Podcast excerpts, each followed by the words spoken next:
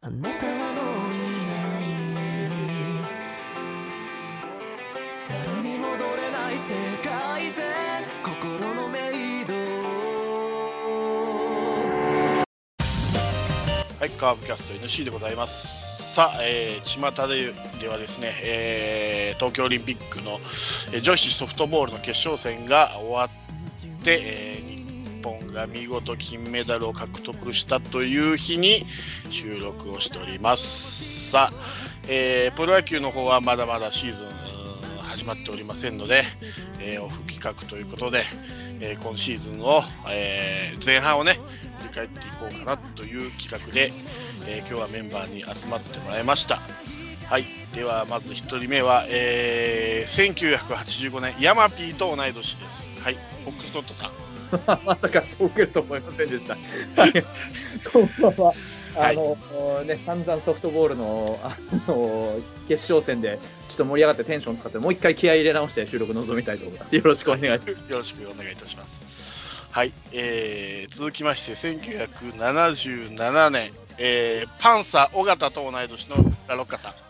安室奈美恵だって言ったでしょ、スッキ選手。安室奈美恵、菅野美穂とか言ったでしょ。知らん。市川海老、市川海老蔵ですよ。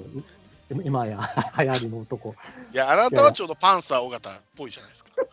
あまあね、今、だからせ世紀のね、対決がいろいろやってましてね、はい。僕も感動して見ちゃってね、うん。もうあの、田川良介のバスとね、うん。村井美樹の鉄道旅のね、ガチンコ対決は、まあ感動しましたね、僕は。 すいません。はい、ごめんなさいそういうところがパンサー尾形だっていう。あったよ。はいそ。れと同列にオリンピックも楽しんでいます。ねはい、はい、よろしくお願いいたしおます。願いします。はい、続きまして、1971年、藤原紀香と同い年です。バウバブさんです。あ、そうなんだ。はい。全然同級生に見えないな。はい。じゃあ何藤原紀香とペタジーニが同い年ってことですね。そうですね。まあ、ペタジーニの場合は、カッコハテナですけどね。なるほど。またこういうのをぶち込んできたね、藤原紀 香っていう。まあ、一時代をね、築きましたんで、彼彼気女は。づきましたね。はい。は。はいい、じゃあ僕も一時代気づけるように頑張 ります。はい、よろしくお願いします。はい、そして最後は1967年、坂上忍と同い年のペップさんです。ああ、そうですか。あどうもどうも、こんばんは。えっ、と、2週続けてお招きいただきまして、ありがとうございます。いえいえいえ、はい。そうですか。ああ、坂上の方同い年か。あの、でもね、子役の時のドラマ、めっちゃ見てましたよ。再放送でも何回もね。はいはい。はい。結構、好みの俳優というかね、子役さんでしたよね。まさか、あのその時は同い年とは全然意識してなかったですけど、はい、はい。なんで、まあまあね、大活躍なんで、僕もそれに、はい、あやかって、ちょっと活躍したいなと思ってます。最近ちょっとうざがられてますけどね、あの昼のあれあれのせいで、あれのせいで、ああのあ、番組まあでもね、結局、その、好きな人がいるからいや嫌いな人もいるわけで、まあまあそうでしょうね。うーん、いやいや、すごいと思いますね。はい。ということで、よろしくお願いしまはい、す。よろしくお願いします。あとですね、1981年、小泉進次郎と同い年の山内さ んが途中参加予定です。はい。僕サッカープレーあちなみにしてるだよはいちなみに、セブンさんは。僕は、あの、ロンパオでおなじみ、西村博之と、おー、広いチャンネルの、はい、すごい。です。なるほど。鬱陶しい世代 ですね。喋ると鬱陶しい世代です。はい。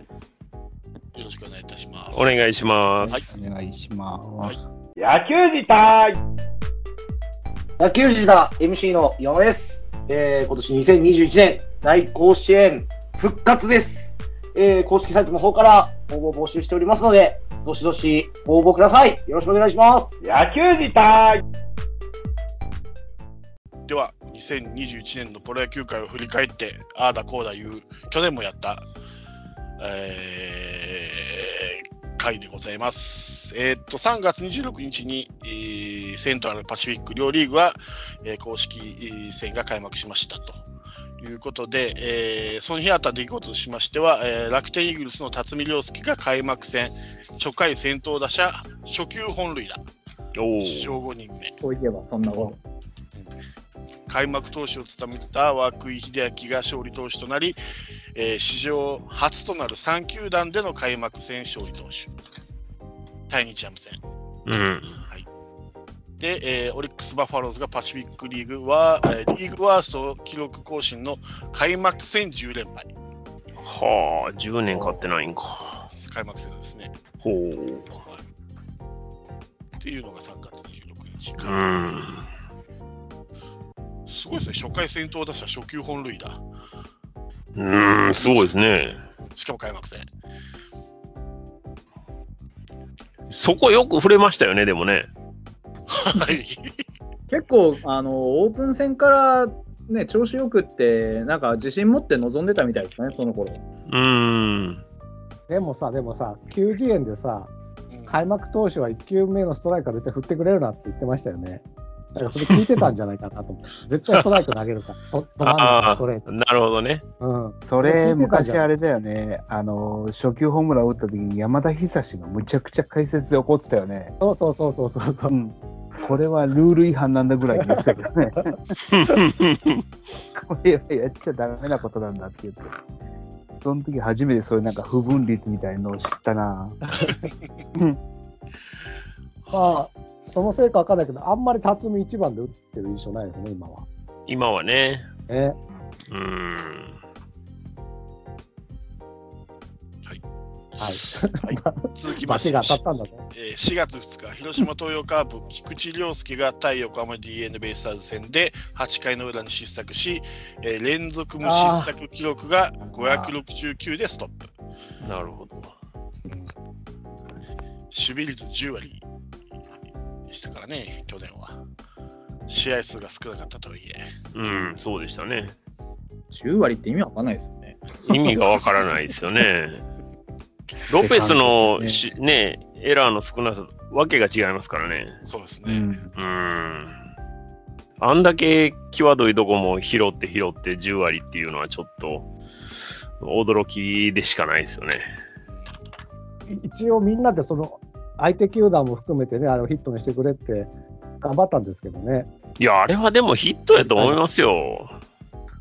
うん。うん、ちょっとね、まあ、これ、収録では喋ってないんですかね、その、アンパイアのやっぱ質の低下っていうのは著しいと僕思うんで、ううんん。まあ、あれは公式記録員のね、判断ですけど、うん、ちょっと、もうちょっとね、頑張ってほしいなと思いますけどね。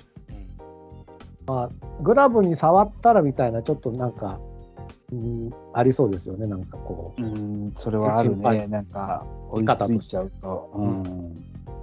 でも、触っても、そもそものコースがっていうことのなれば、ヒットになるわけじゃないですう。か。そう。どんなにエラーでも外野手が触らなければヒットになるじゃないですあまあまあね。か。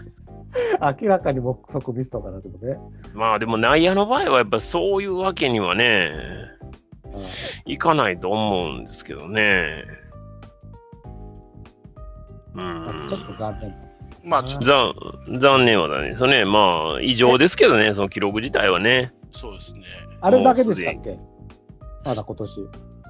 じゃないかな。だだけじゃないですかおーエラーしてるとこを見た記憶がない。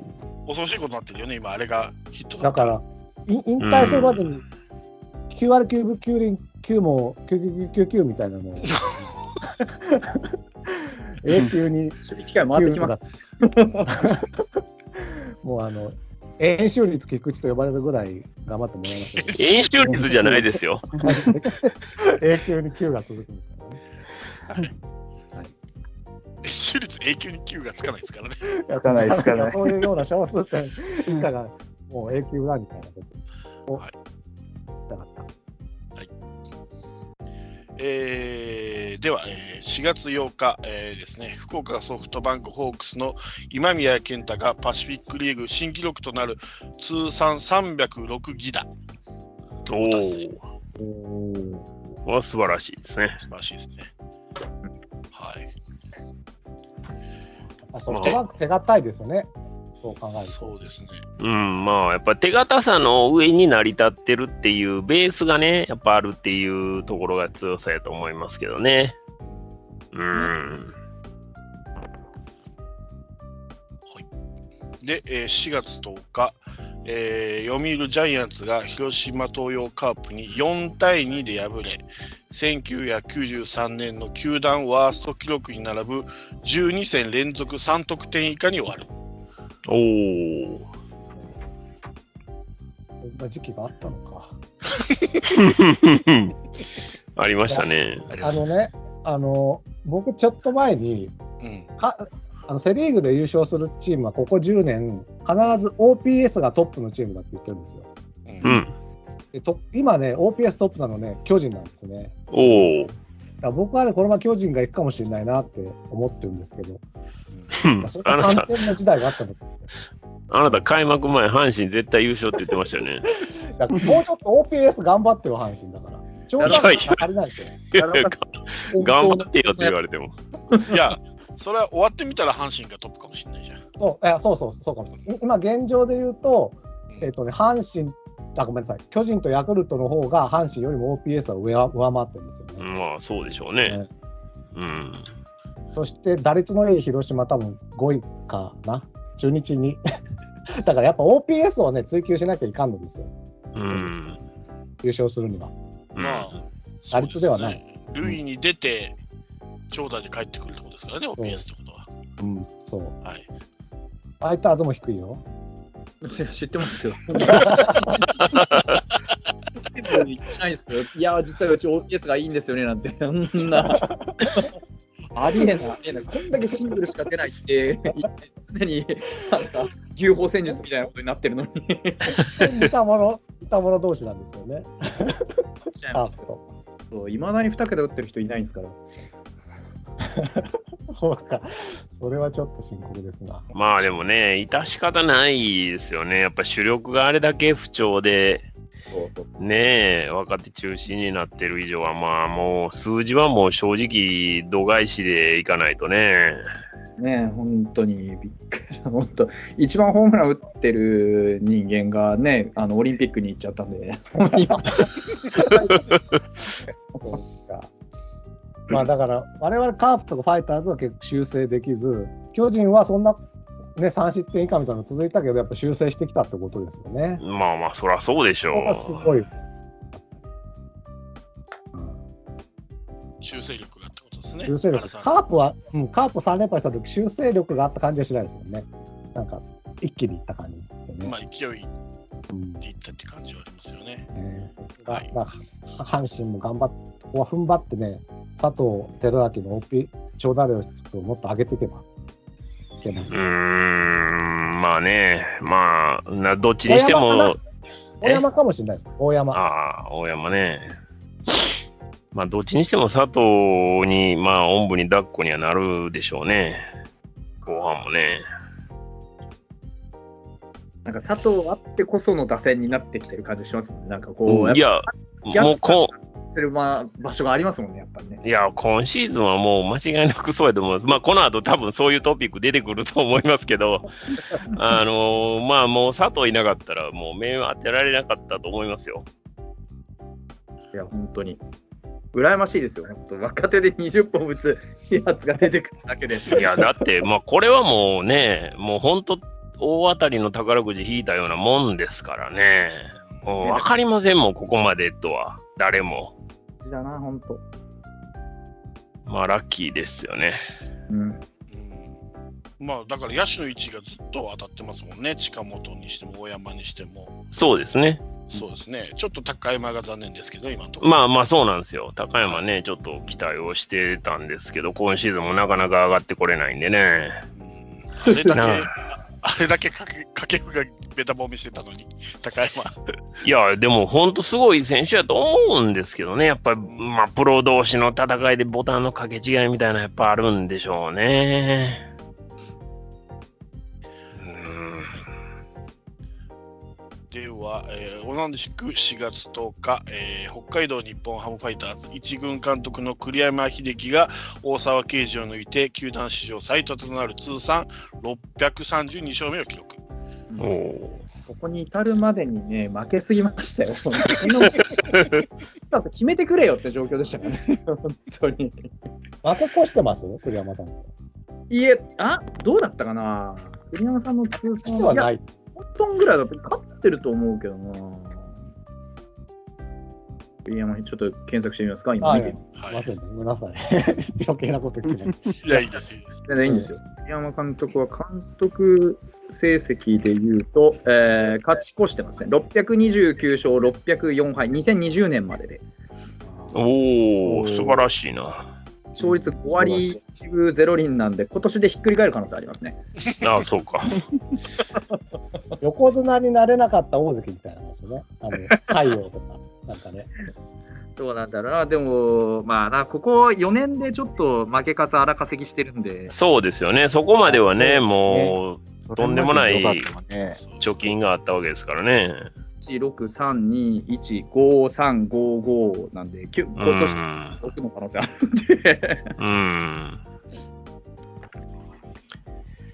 まあね、長くやってるとね、ね、どうしてもやっぱ波は来ますからね。波は、波はある、絶対あるで。もね、大谷を確実に育てた監督だからね、これだけはもう、誇れますよ、本当に。いや、まあそうまあですね。こはまあ、ねそれはそうですね。すごいと思う。いや球団ともどもですよ、それはね。そうですね。うん。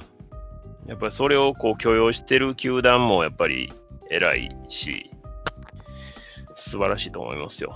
えー本当あとは本当あの静かにねなるべく静かにこう身を潜めてですねあの2023年のですね新球場開幕を待ってですねそこで爆発していただければというう感ん。まあ、あと2年じ、そうですねですね。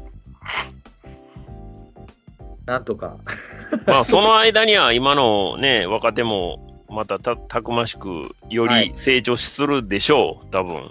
でも今年本当にあのいろんな若手の選手こう出てきて去年とかよりもあの閉塞感はないのでですよね。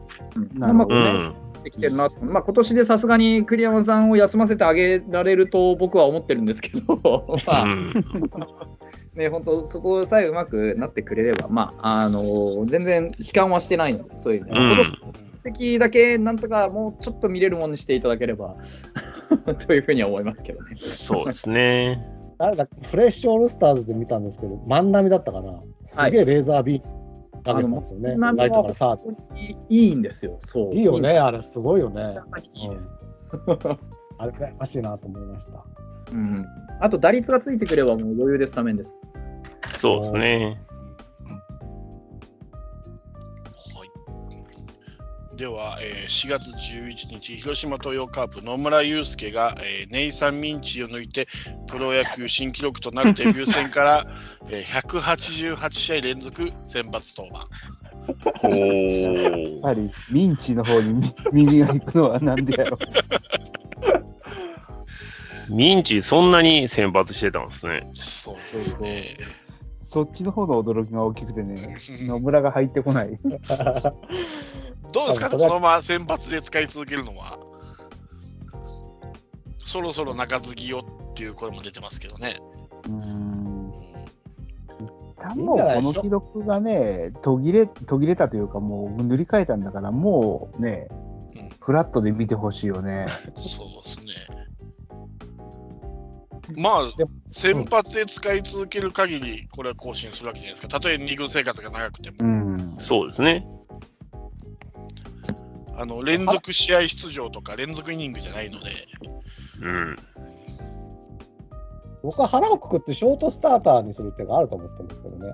だってあの、あ、先発先発でってことそうねそう。じゃあ。抑えにしした方がいいっていうぐらい、その短いイニングだったらゼロに抑える力があるということを、達川さん によるとね、まあ、ん今の野村にかどうかはちょっと分かんないけど、一時はそう言われてたぐらいだから、うん。なんかね、中継ぎにしても、パッとしないよなあだってさ、先発より遅い球投げるやつが出てきたらどうですか、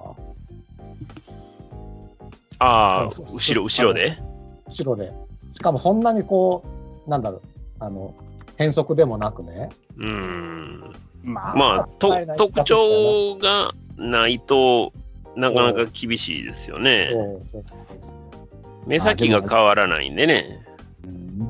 でもまあ、その中継ぎで出てきて、フォアボール連発とかっていうリスクはかなり少ないから、ああ、確かそに、こね。そこはまだいいよね。だからコルニエルと混ぜて使うと面白いかもしれないね。球が速くてそうそうそう荒いコルニエルうとんコントロールがいいけど球が遅い野村祐介が、例えば7回、8回ってくると目くらましにはなるかもしれないですけど。ああ、確かに確かに。そうだから、塁が溜まった状態で出すのはそっちの方がまだ安心できるよね。もう、塁溜まった状態で出して、ストライクが入らないとかって、目も当てられないじゃない ですか。うん。確かに。そうそうそうそう。ピンチでね、登板、中継ぎ登板して上がってきたのに、先頭打者、フォアボールとか、悩ますもんね、気持ち。もう、あれはもう首脳陣もどうしようもないお手上げじゃん。そうそうそう そう。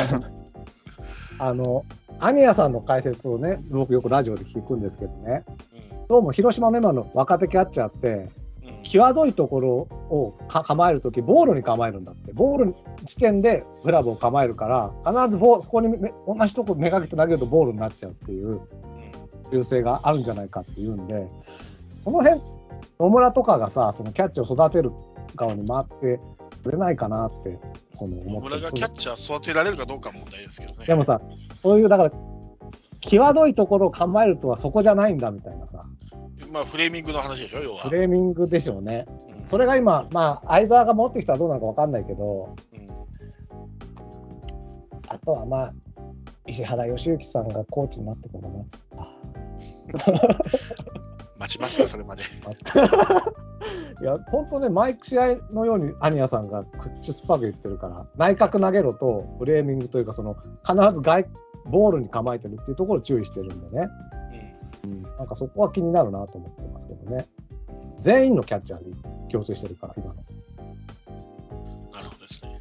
クラが悪いんだからね、 そうね。思います。はい。はい。では、えー4月17日、えー、東北楽天ゴールデンイーグルス、田中将大が、えー対日ハム戦で敗戦投手となり、NPB でのシーズン連勝記録が28でストップ。 うん。日ハムは、マそー君に強いうですね、このマー君をストップしたり、この後のタイラーをストップしたり、記録ストッパーがありますそようね。ちょっといいところで存在感見せつけて嫌がらせしてるんで。そういうのもうちと似てますよね、あの菅野の連続、そうそうそあうれそもうそう。止めたり、そうですそうです去年ね。そうだね。だから逆にあれですよ、そうね、うち今、成績がこうなかなか伴ってないから、ね、そういうチームに、ね、当てて楽しようっていう、その魂胆が呼んでる結果なんで、うんうん、そうそう、だかあら、ダメなんですよ、舐めてかかってるから、そういう目になる、仕事って、まあ、まあね。あ、相手のたるみか。そうですよね。でもマー君に強いですよね。なんかわかんないけど、あの中田がマー君やたら打ってたんで、あんだけね、あの渡米前はか、ね、あの、ちんちんにやられてたのに、なんか。ああ、なんかホームラン打ってたね、そういえば。ポカポカホームラン打ち出して、なんだったらあの石井和成って普段ね、全然ヒット打ってない1割9分とかなのに、なんか突然 彼ばっかりん当たり良かったりっていう、なんかよくわからないことがよく起きてるんで、相性ってあるんですね。うん、かもしれないですね。だからそういう意味では、今年の田中将大とは割と相性よく、ここまでは来れたかなっていう気はしますね。うん、まあ、ここまでのね、マー君の出来が、まあ、本当に、ね、僕らの知ってる限りの マー君の出来ではないのでね。そうですね、確かに、まあ、あの実際こう、ゴリゴリ直球で押してくるタイプではなくなってたんで、そうですね。それはそうなんですけど、ゲームがなかなかね、こう、そう先にやっぱり点取られたりとか、なかなかこう、主導権を握ったまま、こう投げ続けられないっていう試合が割と多かったじゃないですか。そうですね。ボールが違うせいなのか分かんないけど、メジャーの時はなんていうんですかね、ピュッて、ストレートで最後ピュッて落ちるボールみたいなやつ、あれよく投げてたじゃないですか。フリットスか。うんスプリットか、スプリットだっけ。あれあんま投げないな、僕が見てる雑感ではね。うんはいなんかあんまりあんまり三振を取れてないなと思ってて。ね、あうんなんか、あのー多分こっちにいた時って猛威を振るってたの多分スプリットとあの縦スラだと思うんですけど縦ス縦ラスだラ、ね縦スラ。うんそうそうそ縦スラのイメージがこっち帰ってきたらなくなってましたねう。ですよね。いや、僕もそう思ったんだよで多分あっちでやってる間にその別に使なんかあっちのスタイルとしてやっぱ大きい変化球よりもちっちゃい変化球で球ちっちゃく動かすパターン多いじゃないですかだからその方法で抑えてきたのをまあまんま持ち込んだイメージなんですよね個人的にはうんうんだからそういう意味で言うとこう日本のなんだろうバッターって割と大きな曲がり球の方が効く場面って多いじゃないですか、そうんうのん。緩いカーブだったり、はいはいはい。球のフォークだったりパ・リーグとかそんなイメージあるよね、あの大きなカーブとか。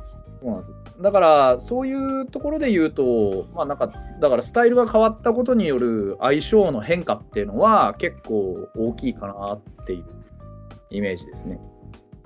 うんな。確かに黒田も、黒田も結構苦労してましたもんね。なんかフロントドアとかバックドアとか言われてたけど、そうで意す外ねにそれが、それが使えない感じで、うん、苦労、最初の方苦労してたなと思いましたね。そう言われてみれば。だと思う結構難しい。あれだね、菅野がうちに投げてる時とか、マー君が2ちゃんに投げてる時は間違いなく多分ギアは上げてないんだろうね。そう ですオフにしてるみたいな。ちょっとスイッチオフにしてましたみたいな。こっちは構一番、うん、どうぞどうぞ、ごめんなさい。いやこっちは結構構えてますから、そのね、いや、田中将大が来るぞとかって、ちゃんと準備、弱いなりに準備してるんで、 本当、うんそ、その準備をね、こうしてる相手に対して、まあ、それなりにまあ省エネで行くだろうみたいなね、あの甘いノリで来られてもちょっと困るんですよね。うん。いやまあそれはそうですよね。プロ同士ですからね。だからまあ、いや、本人たちが本当にそういう、なんかね、甘いノリで来てるかどうかはともかく、まあ、でもどうし、どうしてもやっぱり、見かけ上の成績がそんなに振るってないから、ある程度ね、の舐めてかかるじゃないですけど、多少力を抜いてくる場面って絶対あると思うんで。まあね。それはあね、ねそういうところにうまくつけ込んでるっていうだけの可能性もありますからね。ね。山口決勝俊うん、どうぞ。決勝のことばっかり考えてね、こう予選落ちっていうパターンですよね。よかっあたでりすまねす。高校水泳選手の話。あります、あります。はいでは続きまして4月21日、はい、北海道日本ハムファイターズ伊藤博美が、えー1980年の木田勇と並ぶ初登板から23イニング連続奪三振おお。 NPB 新人記録タイをマークうん。左さん木田以来ってすごいですね。日ハムじゃないですか。うん。あの時の木田ってすごかったですもんね。うん、すごかった。1年目の輝きはね。あれはすごかったですよね。うん。まあ、あの同意されてのじじばっかりなんですけど。年齢が分かったんでよくあれですけど。いや、本当、ね、地味にこう、ね、うちも、ね、平の、今年やっぱ平の無失点とかね、それこそ栗林君のね、その記録とかめっちゃフォーカスされてますけど、うちも地味にそういう記録作ってやってたんですよ、実は。うん。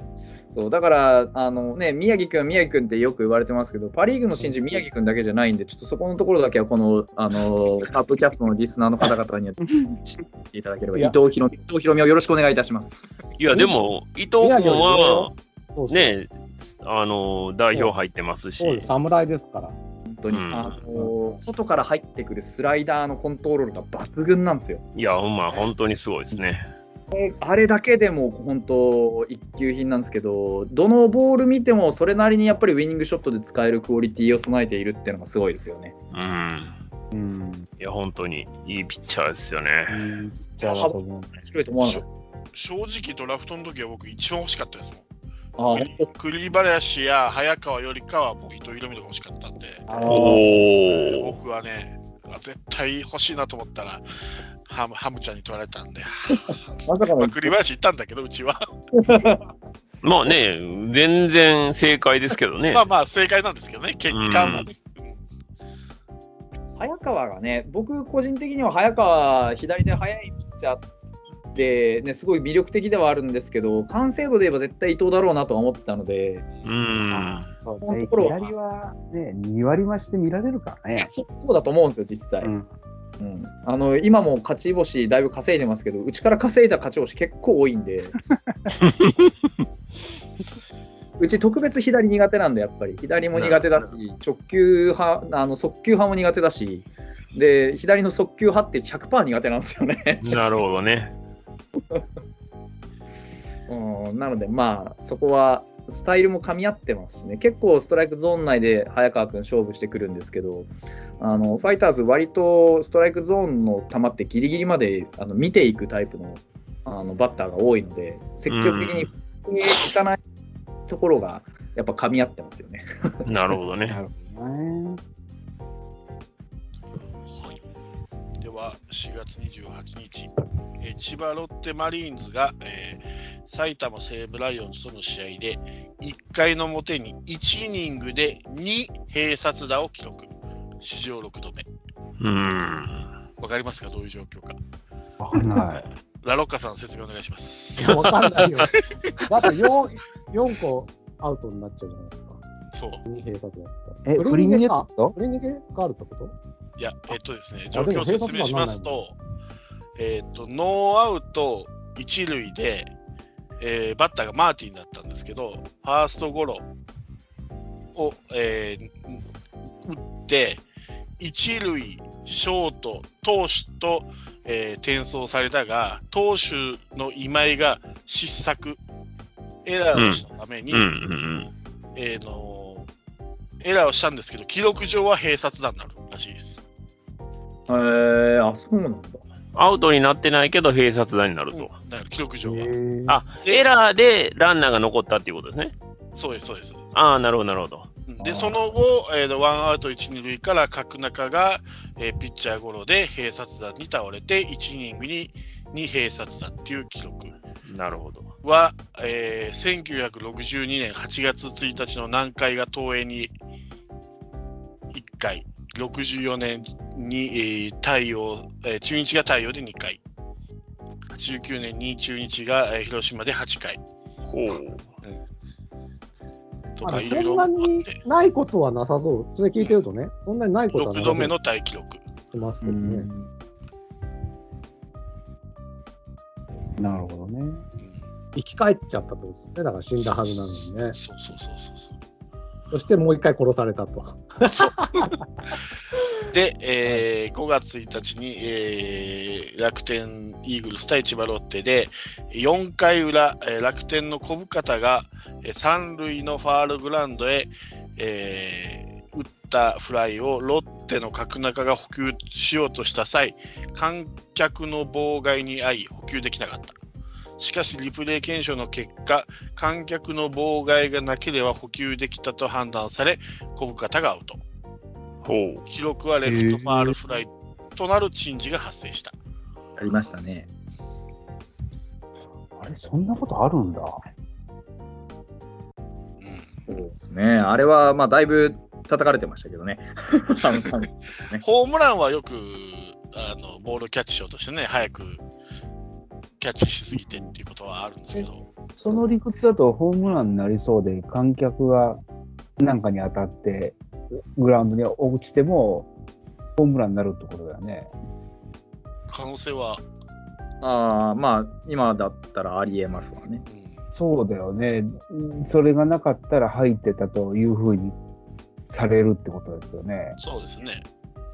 うんでも昔そんなんなかったよね。だからリプレイ検証がなかったからです。これはリプレイ検証でひっくうりん、返ってうん。ます。そう、そういうことですね。うん一定性分かりますからね。うんなんか最近そういう意味ではややこしい球場多いですよね。こうフェンスの上になんか細いフェンスがあるから、この細いフェンスを越えたのか、手前から跳ね返ってるのかわかんないんですけど何に跳ね返ったってよく話題言うよね。あれはね、なんか考えた方がいいですよ、作り方を。いや、そうですよわねか。りづらい。うん本当にわかりづらいと思う。あと、あの、観客席の前にこうネットが張ってあるっていうね。うんうんあれも分かりにくいですよね。そうですよね。あーまあ、阪神揉めてましたけど、はい。そのファールなんかあれなんかっていうのを、そのネットに当たったかどうかをね、確認しないとわからないんです。遠いし、わからないですよね、正直ね。あれ、フェンスの縁に当たった場合はホームランなんですよ、ヒットなんですよ。フェフェンスの縁は、縁に当たって、スタンドインにやったホームランでしょ。うんどっち行ったかでしょ、それは。うんああ、そうなんですか。スタンドインしたらホームイン、ホームランですよ。あ跳ね返ったらヒットですよね。ああ、なるほどね。うん。最終的にどこに飛んでったかの方が大事ですね。だから、おフェンスオーバーしたら、たとえそどこうそにうそうそうそう。あの、フィールドの中に当たって、フェンスオーバーしたらエンタイトルですけど、そうですね。なるほど。わかりました。はい。あとまあ、これはどうでもいいですけどね、僕、僕大阪ドームのホームランがね、ホームランにな気にならない時があって、好きだな。ああ、わかる 壁に当壁にたったホームラ跳ね返ンってくとる。かそうそうそうそう。やつでしょ。そうそうそうそうそう。あれは好きじゃない。たまにパワープロでも見るよね。あれ見うるわーと思ったらホームランとかで、ええー、って思ってそうそうそう壁に当たったのよ。そうわかりますよ。あれ何回以上とかあるんでしょ確か。3回以上とか。でしょうね。こっから上みたいなのあるんでしょうね、多分ね。でもよくわかんないしさ。では5月4日、えー広島東洋カープ、栗林良治が新人記録となる初登板から14試合連続無失点を記録。うーん。すごい。はい。どうですかこれ、あの、広島ファンのお三方は、この栗林の使い方については、皆さんはどう思ってらっしゃるんですかいや、もう僕は入った時から絶対にもう抑えのつもりで取ってるんじゃないか説を言ってたので、うん。やっぱりそうきたかと思ってますけどね。その、使われ方の、まあ、今回ですね、9回打ち切りっていうこともあって、うんまあま使あ、われ方の話まあまあ使わ、かなり使われてるじゃないですか。うんうん。それについてはどう思ってあるんですか、皆さん。まあ、でも、あれじゃないですか、その優勝をまだが諦めてない時は、もう引き上げでもしょうがなかったけど、うん。今、今というか、今はちょっと止まってるけど、少し前まではもうフランスが出てきたりとかってなってるので、う芸ん。能人も考え始めたんじゃないかなと思ってるので、なるほど。うん、こっからオリンピックを挙げたら、あの使い方はさすがにもうしないと思いますよ。なるほどね。いや、本当にしたら、ちょっとアホやと思 います。いや、そういう器具が皆さんの中にあるのかなという気がしてたんですけど。僕もだ今後は、バーバーさんのようにね、本当大事に大事だから、僕がいつも言ってる、いずれ来る優勝のための戦力として使えるように、こう、なんだろう、余力を残してってほしいとは思ってるから、うん。もうこっからは別にその引き分けで使う必要はないなとは思ってますけど、うんまあのね、カープの今の勝ちと引き分けの半分は、栗林がいないとひっくり返る可能性がああ るんですよ。うんうんうんそう考えると、まあ、ここまではしょうがないかなっていう気には今はね、なってます。もうだから、うん本当目も当てられないほどの最下位になってたかもしれない。うんうんまあうん目も当てられない最下位と僅差の最下位一緒やからね。まあね。面白くないっていうのもなんまあですねけど、カープキャストやりたくなくなる気になるぐらい、本当に低迷してるかもしれない。ただそこで温存して出したフロアンさんがまた見事に打たれるって逆転され るから、まあ、まあでしかも西部機会でね、そうそ引うき。分けならまだしも、まあしかもずっと連。悪敗続いていたヤクルトに相手に、そうそう。あそこはちょっと、うんそこはやろうよって感じだったよね。いんだよなねそうです。で僕は逆にですね、うんお二人とは逆に、僕は今の使い方でいいかなと思っているところがあるんですよ。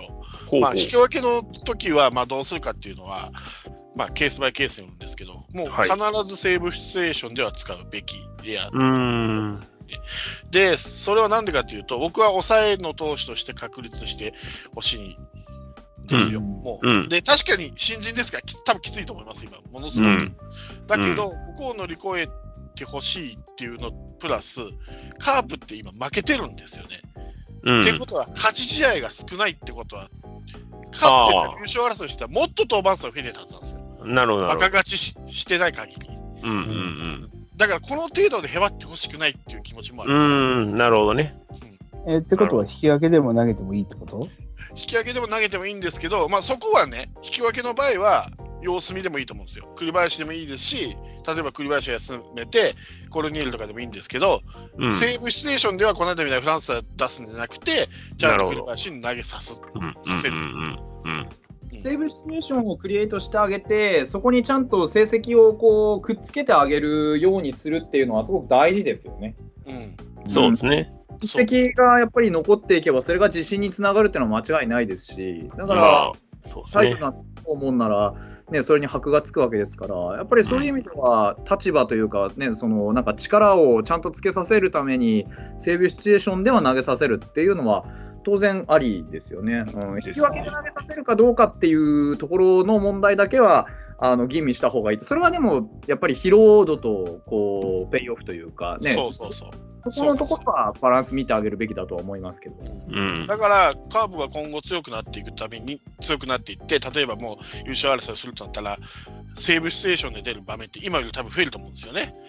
うんうん、そうです ね。となった時に体力が持たないピッチャーにはなってほしくないわけですよ。うんうんうんだから今はしんどいかも新人だからしんどいかもしんないけど僕は踏ん張ってほしいっていうのが正直な気持ちですね。うん。なるほどあね。の僕はね、じゃあ、もうちょっと細かいこと言うと、うんえっと、えー9回表に投げる分には引き分けでも投げていいんです。と思ってます。9あ回、だか裏ら裏に逆転があるから。裏に逆転があるから。でももう、アウェーの時の9回裏でもう、えっ、と、なんだ、逆転はない。ああったとしても、最高が引き分けだという時には投げさせないと思うんですよ。あまあまあまあまあそれだったらまあまだ分からんでもないですね。うんうん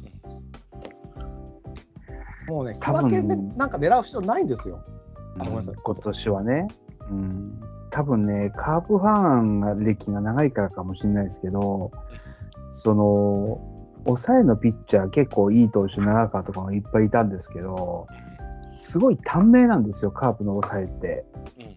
そうですね。非そ常うに。ですんね。長川は3年持ったけど、う本当ん。に岩瀬とかみたいに長い間やりましたみたいな人はいなくて、まあ、岩瀬はね、異常ですからね。そうそう、だから、まあ、藤川もね、それなりにやったと思うんですけどまあまあ、そうですね。本当にね、みんなすっごい短命で終わってるって、マックうんス3年ぐらいだと思うから、うん多分その怖さがあると思うんですよ、僕僕はなんとなくね、自分自身ですけど、うんうんそうなんですよね。だからそこは僕らが見てても思うんですよ。うんうん、だからまあ、岩瀬のやっぱりね、その登板数っていうのはやっぱり異常な部類やと思うので、あそこまでやっぱり投げられる抑えってやっぱり思い浮かばないんですよね。球児って言っても抑えやってたに年数って考えたら、まあ、メジャー行ったこともあるんですけど、そんなに長くないですからね。そうですね。JFK ですから8回のイメージですよね。そうそうそうそう。だから抑えやってたイメージはちょっと、ね年数、実動の年数もそんなに長くないし、で、大魔人にしてもそこまで長かったかっていうと、まあメジャーがあれやったんであれですけど、そメジャーこまで長く、 5、6年ですか。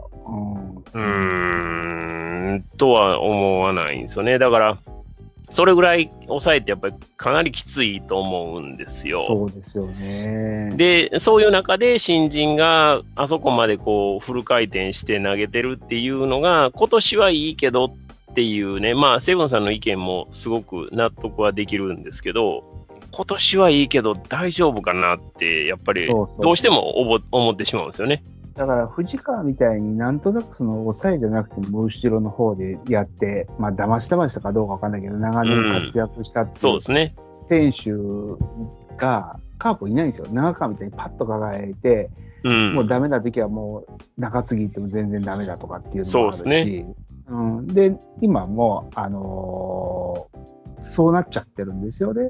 そうですね中崎もそうですもんね。中崎なんかももうあれで輝いたけど、他に行ってももう使いどころがなくなっちゃってるんですよ。うん、うんもう古くは小林寛永とかもそうだったし、そうあ一そう瞬ですね輝いて、うん、だから、本当にどこ行ってもうまく、ままあ、立ち回ったのって、大野笹岡ぐらいなんですよ、うんう僕の記ん憶では。はいはいはいはい。うんだからそういうのを見ると、あそこで使っちゃうと、もともと先発もできる栗林がうん、潰されちゃうような気がしていて、そうそうそうそうそういうイメージがね、僕もなんとなくあるんですよ。そうなんですよね。だからそれがね、なんかちょっとと心配になるそとうころはあるんですよね。そう、そこなんですよ。山崎康明もね、だって、うまあ、ちょっと今上向きかもしれないですけど、ね、去年、一昨年うんダメ。やったわけでしょ、うんで、新人から投げてるわけじゃないですか、彼も。そうなんです。ってなると、年数そこまで投げてないですよね。そうなんですよね。で、しかも、栗林は社会人からですから、うそうでもん次。回かもしれない。そうそうそうそいや、う。だからもう、あのね、逆の発想で、うん栗林ができる間に優勝しようぜ っていうことじゃないですかね。栗でも林10を。年とか、10年とかやっぱ無理ですよ、やっぱり社会人からね。うん、まあね、まあね。はいまあ、ん5年だね。やさ矢崎を多分 5, 5年間ぐらい持ったと思うので、うん。まあ、そこを本当にチームとして考えていくのが一番かなってなるほど思いねま。す。うん、ただね、やっぱり、 5年はそ持たせのる。プロ野球選手で、社会人から出て、まあ、ドラフト1位で、5年で終わったっていうのは、すごい悲しい気持ちになります よなりね。ますねそそっからせ先発に。抑えかああ、ら山口パターンはい。な女うのま子みたいないですな。って、そうそうそうなんですよね。だから、潰しの効かないポジションのような気がしてるんでね。だって、あの松井裕樹見ればわかるじゃないですか、もう一回、あのね、ストッパーに収まって、ね、そこに慣れてしまったら、もうストッパー以外には生きれられないんですよ。うん。あのセットアッパーとストッパーっても違うんですかあの例えば、西山だったらすごいのがいるじゃない宮西っていう。はい。あれはどうしたら出てくるんですかね宮西はもうでも、あれですよ、だから岩瀬と同じで、最初からもう中継ぎとして使って、ずっと中継ぎやり続けて、もう中継ぎ以外にできない体になってるので、でもストッパーにはしなかったってことですよね。ストッパーにできないこともないですけど、だからあの、今年とか去年とか、ちらっとセーブ上げたりはしてるんですけど、でも、そのそれって、これまで培ってきたあのセットアッパーの技術を使って、セーブ上げてるっていうだけに過ぎないので。うん。だから本質はやっぱりセットアッパーですよね、彼は。うんセットアッパーは長持ちできますかヘッドアッパーの長持ちって、もうあれですよ、あのマラソンと同じで、もういかにペース作ってあげられるかですよ。うん。だから必ず50登板はさせるからねって言って、毎年ずっと50登板しうんう続けてんうんうん。なるほどね。ベンチがってことですね。る、そうですだから、はい起用法を常に固定してあげて、ずっと50登板うんからつもりで体作ってねっていう起用です。あの岩瀬見れば分かるんですけど、あの初年度に65登板して以降、50登板切ったのって2014年以降の,、あの3回だけなんですよ。うん。で、しかも一番最初に50登板切った時って、もう、あのまあ、それなりに年もいってるし、その年が一番、多分一番ぐらいに成績悪いんですね。もうそうなったらやっぱりペース崩れちゃって、なかなかううまくいかないん。なるほど。だから、まあ、登板数とかの管理をしっかりして、もうそういうつもりで、うんうんうんうんじうんゃあ逆に言うと我々の考えってちょっと過保護ですか過保護っていうか、いや、だから使うのであれば、やっぱりそういうふうに使い切るイメージですよね。ちゃんとそのプランを立てて、はいそれを選手とのコミュニケーションにちゃんとり使った上で、双方納得の上で50登板そうですいね。くと。そうねね、まあ、うん、そうまだそう双方納得はしてないでしょうね。一今番年なんとなくははまってるって感じだから。一番やっぱりダメなのはあの、チーム事情で頼むって言って、いろんなとこたらい回しするのが一番ダメですよね。あそれが多分一番ダメです。だから、ね、たまには中継ぎやったりとか、たまにストッパーやったりとか、なんかちょっと思い立って先発やらしてみたりとか、そういうなんか、あの登板感覚とかも含めて、やっぱり一定のペースでやらせてあげれば、それなりのこう長持ちできると思うんですよね。うん。まあ、あと宮西も岩瀬も丈夫だわ。ずーっと50登板できるんだから。そうですね。あうんうん。まあ、栗林がどうかわかんないけど、丈夫な体持ってるのかちょっとわかんないですけど、うまだ。うんん。まあ、でー宮も、西だって、うん、宮西だって変に使ったらダメだったかもしれないわけだうんだから、からさっき言った、ラオカさんの言った通りに、その、先行高校で変えるっていうのはあるかもしれないですよね、引き分けの時は。うん、うんうんそこは絶対やってほしいですよね。ある程度もう使う場面が分かってたら肩作る作らないものを判断できるからいいんだけどその抑えみたいに急に8回に、ね、逆転して抑え肩作らなきゃいけないからおそうなんだよねそういうのそういうのがダメなんだろうね。いや、急に逆転はまだいいですよ。急に追いつかれるってのがありますからね。あそうですね。そのパターンが一番きついでしょうね。 ー10点近くあったのに急に3点差までいかれるっていう。そうそううん実際やったからなそれ。うんそっちのも方がかわいだそうだわ。らねかわいそう。まあ、でもその追いつかれたりとかっていうその急にのパターンって、まあ、あのわかんないですよチーム事情にもよりますけどそうそう起こらないと思うんですそようねそ多う分そうそう。だからそそれれがくらいは多分吸収できると思うんですいやけ、どそれがね、ちょっと運悪く続いたんですよ、うち、割そとう。ね続いたね。だからそこのところですね、そういうとのイレギュラーが起こったような時に、あのーまあ、変な話、未来の何十当番を守るために、その一勝だったり、一当番をちゃんと犠牲にできるかどうかですよね。うんだからその選手はどうしても替えの利かないチームにとって何年この先何年大事な選手なのであればそこに絶対配慮がいると思うんですよ先を見てそうですね。その場のこの1試合だけにかけてそこでいろんな守ってきたルールとか、あのーなんだろうまペースとかを崩してしまったらもうその後立て直すのにエネルギー使うのでそこから崩れたりするっていうのはありますよね多分そうですね。だからそういうところに使っちゃうから、本当に使いたいときに、今日は、あの、伝統してるから投げれませんみたいになっちゃってるんでね、今。そういうこと本当そこがね、うまくないんですよ。うん。で、しかもそういう追い上げられたりとか、急に逆転して投げるときって必ず失点してますから、栗林。うんうんそういうピッチャーじゃないんだとそううんうんいうことでね。そうそうそういでうピッチャー割とこうなんていうかこうなんか起用方法がちょっと下手くそなんですごい使われてるような感じしますけ どうん。うん。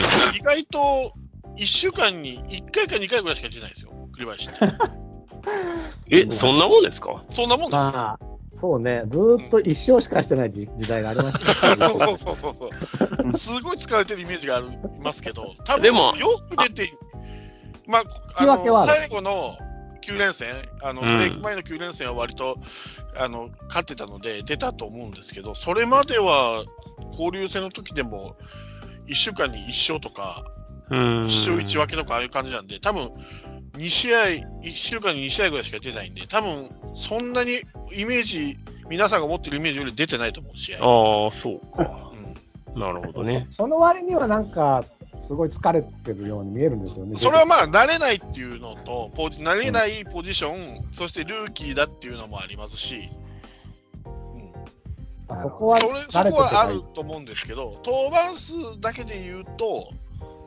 そんなにむちゃくちゃ使ってるわけではないただへ使い方が下手くそなんでないうんそういうふうに見えるだけでやってうんる、うん。なるほど8ね。試合も投げて、負けあの引き分けも投げてるのにはずなのに、そんなに使われてないって、ものすごい悲しい事実だ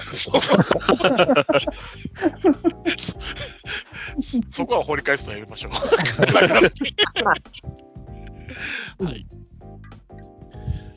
ではあー次いきますはい5月同じ5月4日ですね、えー埼玉西武ライオンズとオリックスバファローズの8回戦で両軍合計16人の投手を起用9回試合におけるプロ野球新記録となった西武は9人オリックスが7人うん。これはどっち勝ったんです かどっちだろわかんないうそこまでは調べなかったあで、えーはい、あ、でどうぞどうぞで、えー5月の8日ですけど、オリックバファローズの能見淳がはえー通算1500奪三振、うん。史上57人目で4 41歳11ヶ月での達成は、えー2007年の小宮山悟と並び、えー最年長タイ記録。のー、なるほど。ギや意外と41歳11ヶ月で、そうですね。あと1ヶ月で42歳ですからね。意外と頑張ってたなっていうイメージですよね。はいまあ正直、オリックス行って、まあ、コーチ兼任ですけど、うんまあまあ、あの、競った試合では厳しいやろうなとは僕は思ってたので、うん、その割にはすごく頑張ってた印象ですよね。ただ、今はあんまり投げてるイメージがないんですけど、今、1軍おんのかななんか、あんまり投げてるイメージは確かにないですね。いあ今ないですよね。ないですね。あの、ちやょっっぱりと、前半、ね、ちょこちょこっと投げてたのはイメージあるんですけど、そうですね。まあ、ねあ大事な時期なんで、やっぱりその、ね、ベテランの力が必要、本当に必要な時をちゃんとなんか分かっているような起用法になってますね、今。うん、なるほどね。だから勝てるメンツをちゃんと使ってるというか、まあ別うん、うん、に、うん勝てないっていうわけではなくて、うん、ちょっとこう、なんだろうな、まあ、そういう余裕を持ったというよりかは、本当にガチガチに勝ちに来てるので、今、本当に、ね、オリックスさんはそういう時期ですから。うん、まあそうですね。うんいや、本当全盛期バリバリの飲みは打てなかったかな、カープ。もう今で言う西ですよ。あの絶望あ感。あ、はいはいはい。西かーっていうあの絶望感。 飲みかーっていう、うん、懐かしいな。その感覚。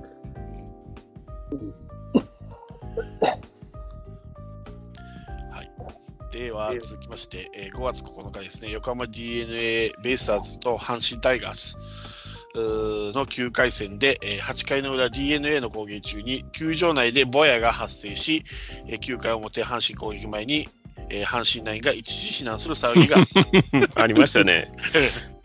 ね、何が起こったんかと思ってましたけどね。タバコの火の不始末ですか、いや、なんでしょうね。それでそんな大騒ぎするほど燃えたんかな。でも、喫煙所にそもそもそんな燃えるものは置いてないような気もするんで、ベンチで吸ってたやつ、おベンチじゃないわ。ロッカーで吸ってたやつがいるんですかね、じゃあ。わかんないですけど。全然表にね、その火元の原因のが表に出てこないんで、全くわからないんですけど。うんまあ、多分掘り返されたくない何かがあるんでしょうね。そうです ね。うん。しかも阪神ナ山イ田ンよが避に避難するってことは、阪神側のベンチだったんですかね。そうそうそうそうそう。で、明らかにだからベンチからみんなグラウンドの方に出て行ってましたから、おそらくベンチの近所でまあまあの火が起こったんでしょうね。火を使うことないですよね、5月で。タバコ以外では考えられないですね。かカイロを使うこともないし、焚き火するわけでもないですし、うん、ない。うん。わかんないですね。謎でしたね。まあ、タバコ吸うんやったらもうアイコスにしろよと思いますけどね。試合中はね。 せめてね。どうなんやろ吸ってないから分かんないですけど、火で吸うのとアイコス吸うのとは違うんかな俺は吸ったことないんでわかんない。僕も分からないんですけどね。でも、すんなりアイコスに移行してる結構なヘビースモーカーもまあまあいますけどね。火じゃないとダメっていうの、なんか、そういう、あるんかなそれが分かんないですね。なんかマッチとライターだったら違うっていうのは聞いたことあるんですけ どね。ええー、なんか違うらしいですよ、マッチとライター。僕、タバコ吸わないからわかんないですけど、マジですかうんマッチの方が美味しいらしいですよ。へえ。そんなことある痛い嗜好品だからこだわりのだけだろういなや、気が僕もす聞るいけどねた話なんでわかんないですけ ど、は冬休み実際ちょっとあの目隠ししてテストしてみたいねあ。ああ。チチタバコみたいな感じでね。 そうそうそうそうそうで、えー、翌々日ですね、5月11日に阪神タイガースと中日ドラゴンズが対戦し、プロ野球史上初の通算2000試合到達。お2000試合だから阪神と中日、が2000試合やったと。ええあがあプそうロ野いうことか球史上初、へえ。そうそう、2000回戦ってことです。ほう。それが最長ですか。最長、最速、最速、あ、最速へえ。最速2000試合到達。最速2000試合。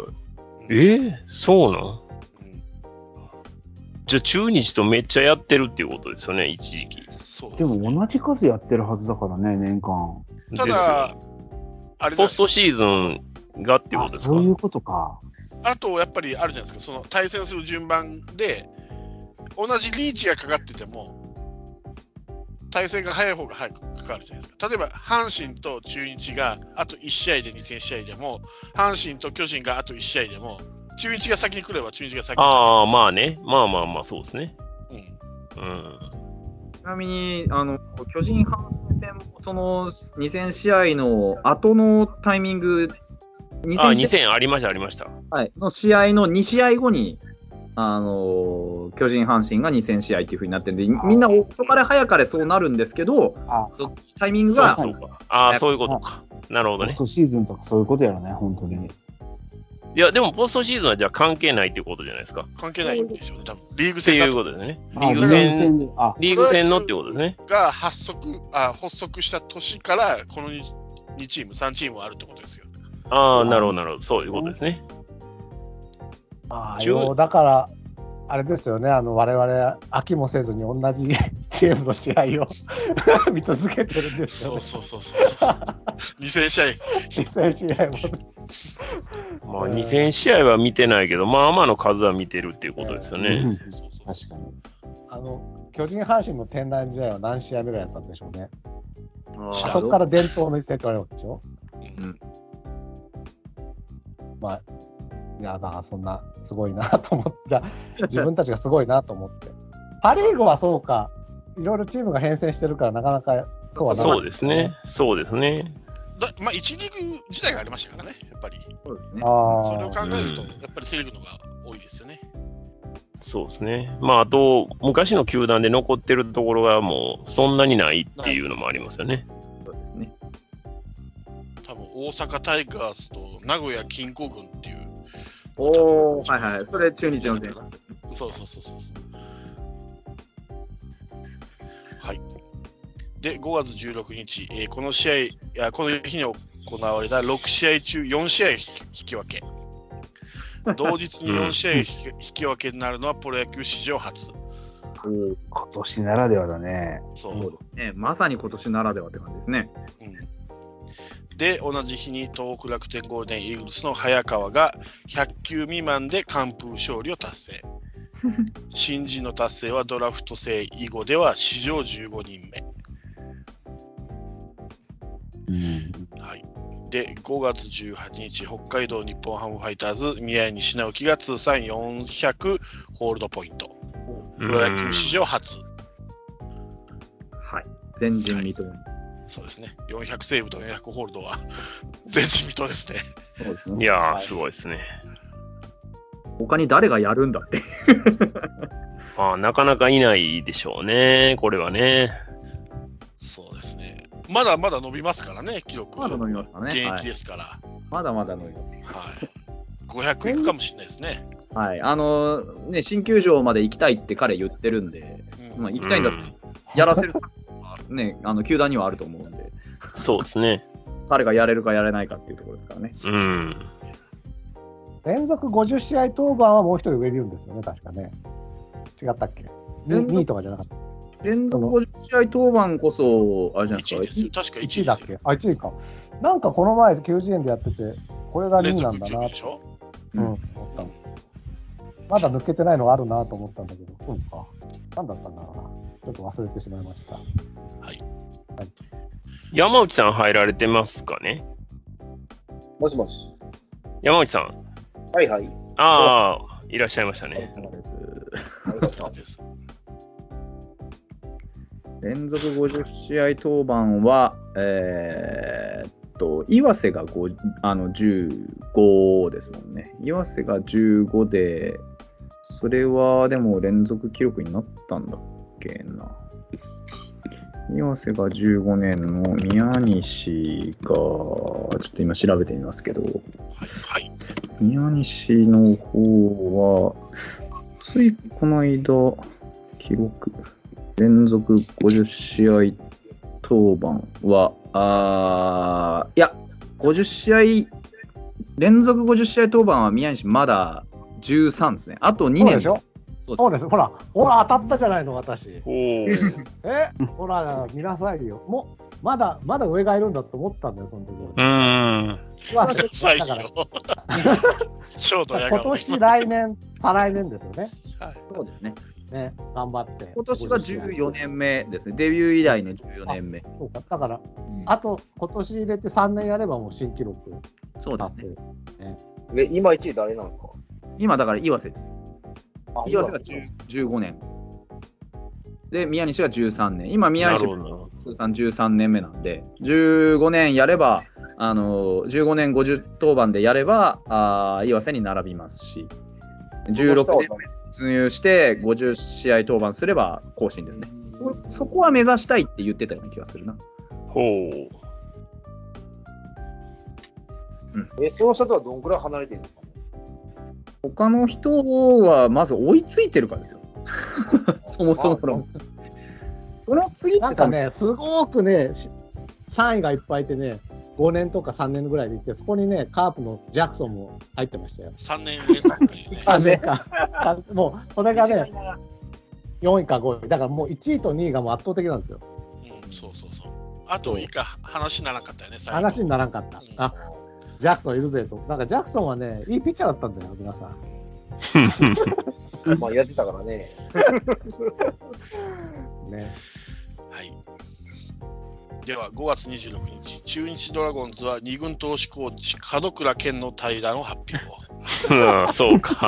5月でしたか。ラストはいそうか。一度目の実装ですかね、これは。そうですねそうですそうですね。一度目の失踪。ですね。はい。結構心配したんですよ。本当になんかさ、いや、ねほんとほんと。え、ううんん。携帯も置いてね、出たって出て東たから東京湾にし沈められたとかじゃないかとか思って、本気ほんでいまのやーもうね。ちょっとね、肩透かしですよ。肩透かしって言っちゃいけないか。まあ、よよかったけど、 まあよかったけど、まあ、でね、心配の意味が変わりましたね。そうね、うん。まあ、我々にとっては、あれ、ちょっとした笑い話になってよかったなっていうことですかね。まあまあ、本当命に関わらないことそうで、あったことは良かったなという感じですよそれだねけ。ですよ。命に関わらなくてよかった以外には何もないですよ。はい。な何もないですね。それがも言いたかった。うそれそれ以上のことはもう家族の問題なんで、 そうなんですよもう何も言えないですね。はいその通り。何が起こってるかもわからんし。そうそう。 で、えー続きまして5月28日 NPB は、えー不適切行動により千葉ロッテマリーンズからあー契約を解除されたあー清田育弘を自由契約選手として公示したことを発表連続、はい 連続できた。スタンダードスキャンダルスまあ、スキャンダルってでも、まあそうと言われてますが、まあ清田の場合はもう疑いようがないの で、物証がありすぎるので、清田の場合はもうその、その事実の隠し方が最悪でしたからね。最悪でしたね。だからそのなんかね、あのー不倫がどうとか、そういうことよりも、その球団にベロッと嘘ついて、知らんぷりしようとして たっていうのが、もう最悪でしたよね。うーん、最悪ですね。だから、本当は多分嘘っていうのが、あの、そそ相撲の朝乃山だってそうでしょあ言あ、ってそましうでたすねい。や、正直に最初から言ってればよかったし、まあ、ちょっと遡れば、宮迫さんだってね、まあまあそうですね。そう正直に言ってればよかったのにっていうことが本当に多いですよね。まあ、清田に対してはちょっと前科みたいなのが、ちょっとね、よぎったかもしいれやなそうと思ったら女はべらしてましたからね。ー、そうそうそうそお前マジかよっていう。もう病気でしょうねこうなってくるとねい。うんう。いや、でも、モテるなっていうのがね、もう本当に。ペッツはその時言まってあたよ7000万稼ぐプロ野球選手ですからねえでもね、もう今はほら、立場がやっぱり危うかったわけじゃないですか。まあまあ、謹慎でね、その謹慎解除になったから、まあ、ある程度、ダウンしたとしても、まあ、保証はある程度あったかもしれないですけど、まあ、その状態でも、すぐ行けるって、まあ、ね、こういう言い方したらあれですけど、相手の人も、いや、今はちょっとやめといた方がって言えないものかなとは思いましたけど。あのその時のペプさんに言ったんですけどね、大豆田十和子と元3人の夫っていうドラマがあってね、松田龍平とえっ、と、岡田将生と東京03の角田さんがいて、うん。角田さんが一番セクシーだっていう女性がいるんですよ。うんうんこううんいうことがあるんですよ、世の中には。皆さん、だから諦めちゃいけない、これ、本当に。マヤミキじゃない。 え、それ、諦めないで、諦め、希望ですよ。この中で世の中にモテる。いや、希望、希望っていうかね。角田さんがモテるっていうのはね、いやセクいシーなやんで、すってほんと一番セクシーだって言ってたよ、3人の中でも。うん。いやいや、それはね、まあまあ、 その、売れてる芸人さんなんで、ある程度セクシーやとは思いますけどド。ラマの中ですよ。どあドラマの中ねで。うん、3人並べて、それ役ってことでしょそういう役だけど一番ケチンボでね、もう本当にね、まあ傍から見ると使えない男なんですよ。どう見てうも。ん。それでも、角田さんがセクシーだっていう女でも性が役現はれるん作でりす。作り事ですからほら どうにでもなる夢を見ようぜ。ドラマを ドラマから夢を見ようよっていうことですよ。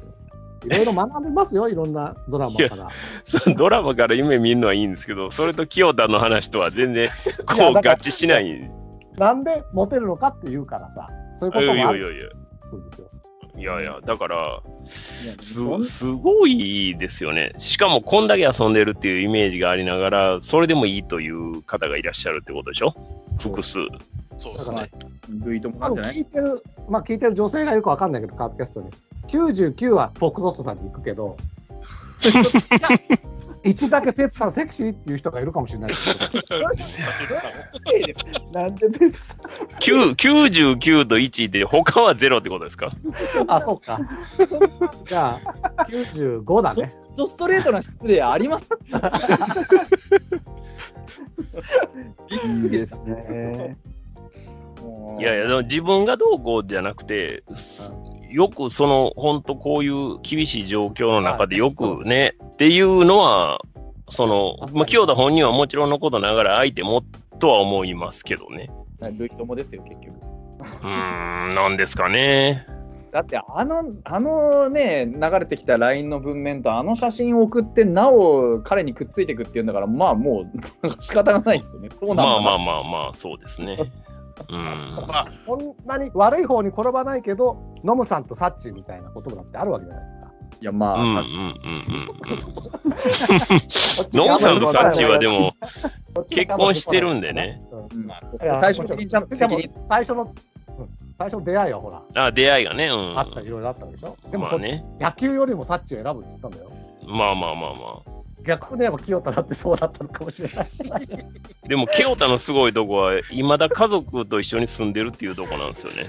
ああ、そうですね。家族の懐の深さ、すごいな。この、この話題でこんな盛り上がると。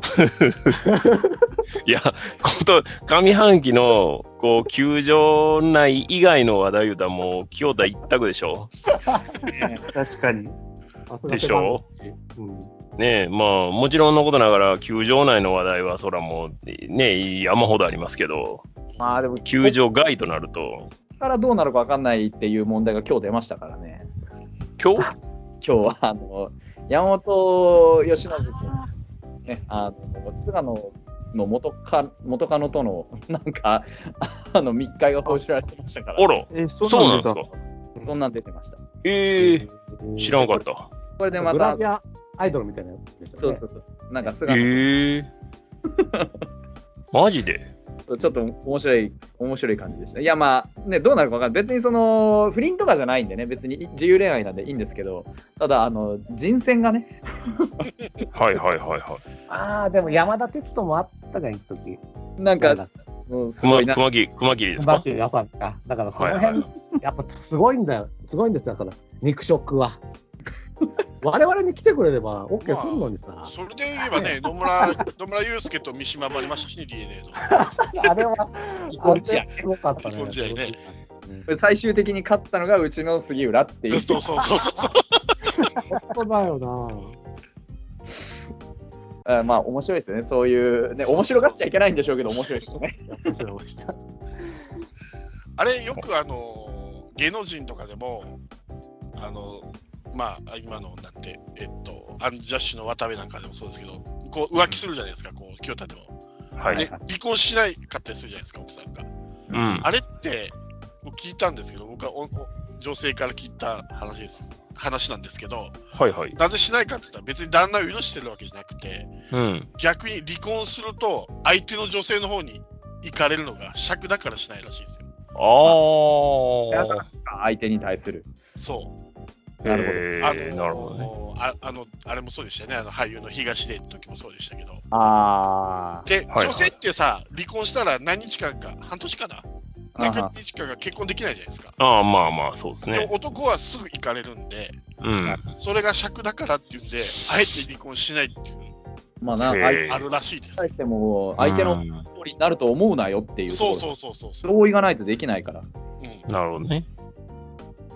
で、離婚してないっていうパターンがあるので、必ずしも懐が深いとは限らないみたいです。いやー、ドロドロしてきました。あー いや、でもね、子供がかわいそうじゃないですか。うわそうですね。やっぱ確実にいじめられるでしょ。そうですね。この、このネット社会においてですよ。うんあの、あの、衝撃的な写真をね、こう、ちゃんとスク スクショ撮っておいてるセブンさんみたいな人もいるわけですよ。もう、怖くてね、もう、本当もう、僕 が、僕が清田やったら、もう、寝られない、夜寝られないです。ほんまに。そうやって考えると、あれですよね、あのー、和田豊さんの家族は愉快でしたよね。確かに。おはようシュって言って殴られるっていう。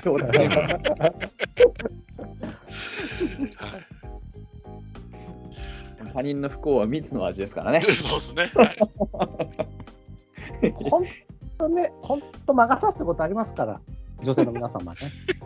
まあ筋筋汚い今、なんか心当たりあるなって。いやいや、なんかあるけななるど。何のフォローなあるけど魔が差すっていうことはあるということだけは、でも、本当に愛してるのはあなただよってことだ特定の誰かに訴えてるな、それ。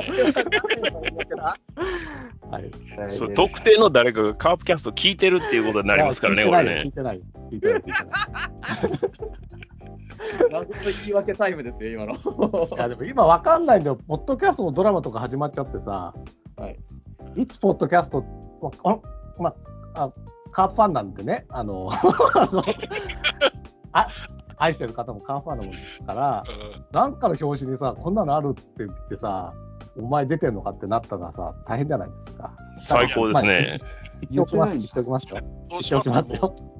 もう5年も前から聞いてて、ずっと黙ってたとしますい。や NC になったから、NC になったから大丈夫です。ああ、そういうことこれ前から聞いてたらいや、聞いてないはずだけどね。いや、それずっと言わずにいて、ただ怖いわ。いやいやあ、りえるな、これ。一応だからこう、残して泳おきまがすされね。てるよ。泳いでるよ、今一生懸命。今、ラジオなんか一応ちゃんと音源として残しておきますね。何からロッカさんに会った時に、あー、あれだなってなるやつですよ、これ。まあ、写真こそないけど、これも立派な証拠ですからね。あもう相違当うなよ、違うでしょ。やったらって言ってないじゃん。仮にの話をしただけの話仮にもう、やっぱり火のないところにって言うじゃないですか、やっぱり。今仮にも出るってことは、仮に待ったってことですよ。ラロッカので上半期じゃなくて、ほら、プロ野球だから、先行きましょうよ。あ、上半期にあったんですかいやないよ。上半期なんかないよ。ずっとないって、だから、だからずーっとないよ。急にフォローし始めるから。そうそうそうそう。あなたね、挙動不審すぎるんですよ。そうそうそうそごめう。んちょっと、それは職質かけられるわ。何の話しててこうなったんだろうな。清こ田のんなに話。語るに落ちるってことありますそうですよ。うん理科に冠を正さずですよ。本当やばいった。綺麗な例を見ましたよ、今。いや面先白行いこはい。はい。えーでは、えー6月13日、埼玉西武ライオンズの平良海馬がえー開幕から32試合連続無失点のプロ野球新記録を樹立すごかった。ですね。はい。で、同日にえー横浜 d n a ベイスターズのおーエスコバーが、えー北海道日本ハムファイターズ戦で8回裏に NPB 左投手の最速となる163キロをマーク。練習すすげえな。なるほどな。いや、ね、しかも、エスコバーなんか、ファイターズで扱いきれなくて出てったスケールの大きすぎるピッチャーですからね。うんか。いやー、ねえ。えあのなければフォアボール出すみたいな感じだったのによ、よくここまで、ね、育て上げましたよ、本当。よくうん、ね今やもう絶対欠かすに欠かせない選手ですからね。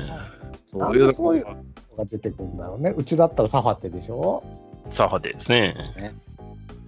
だから、本当、いや、でも実際、鼻が高いですよ、そういう意味では。本当に、ね、そうですよね。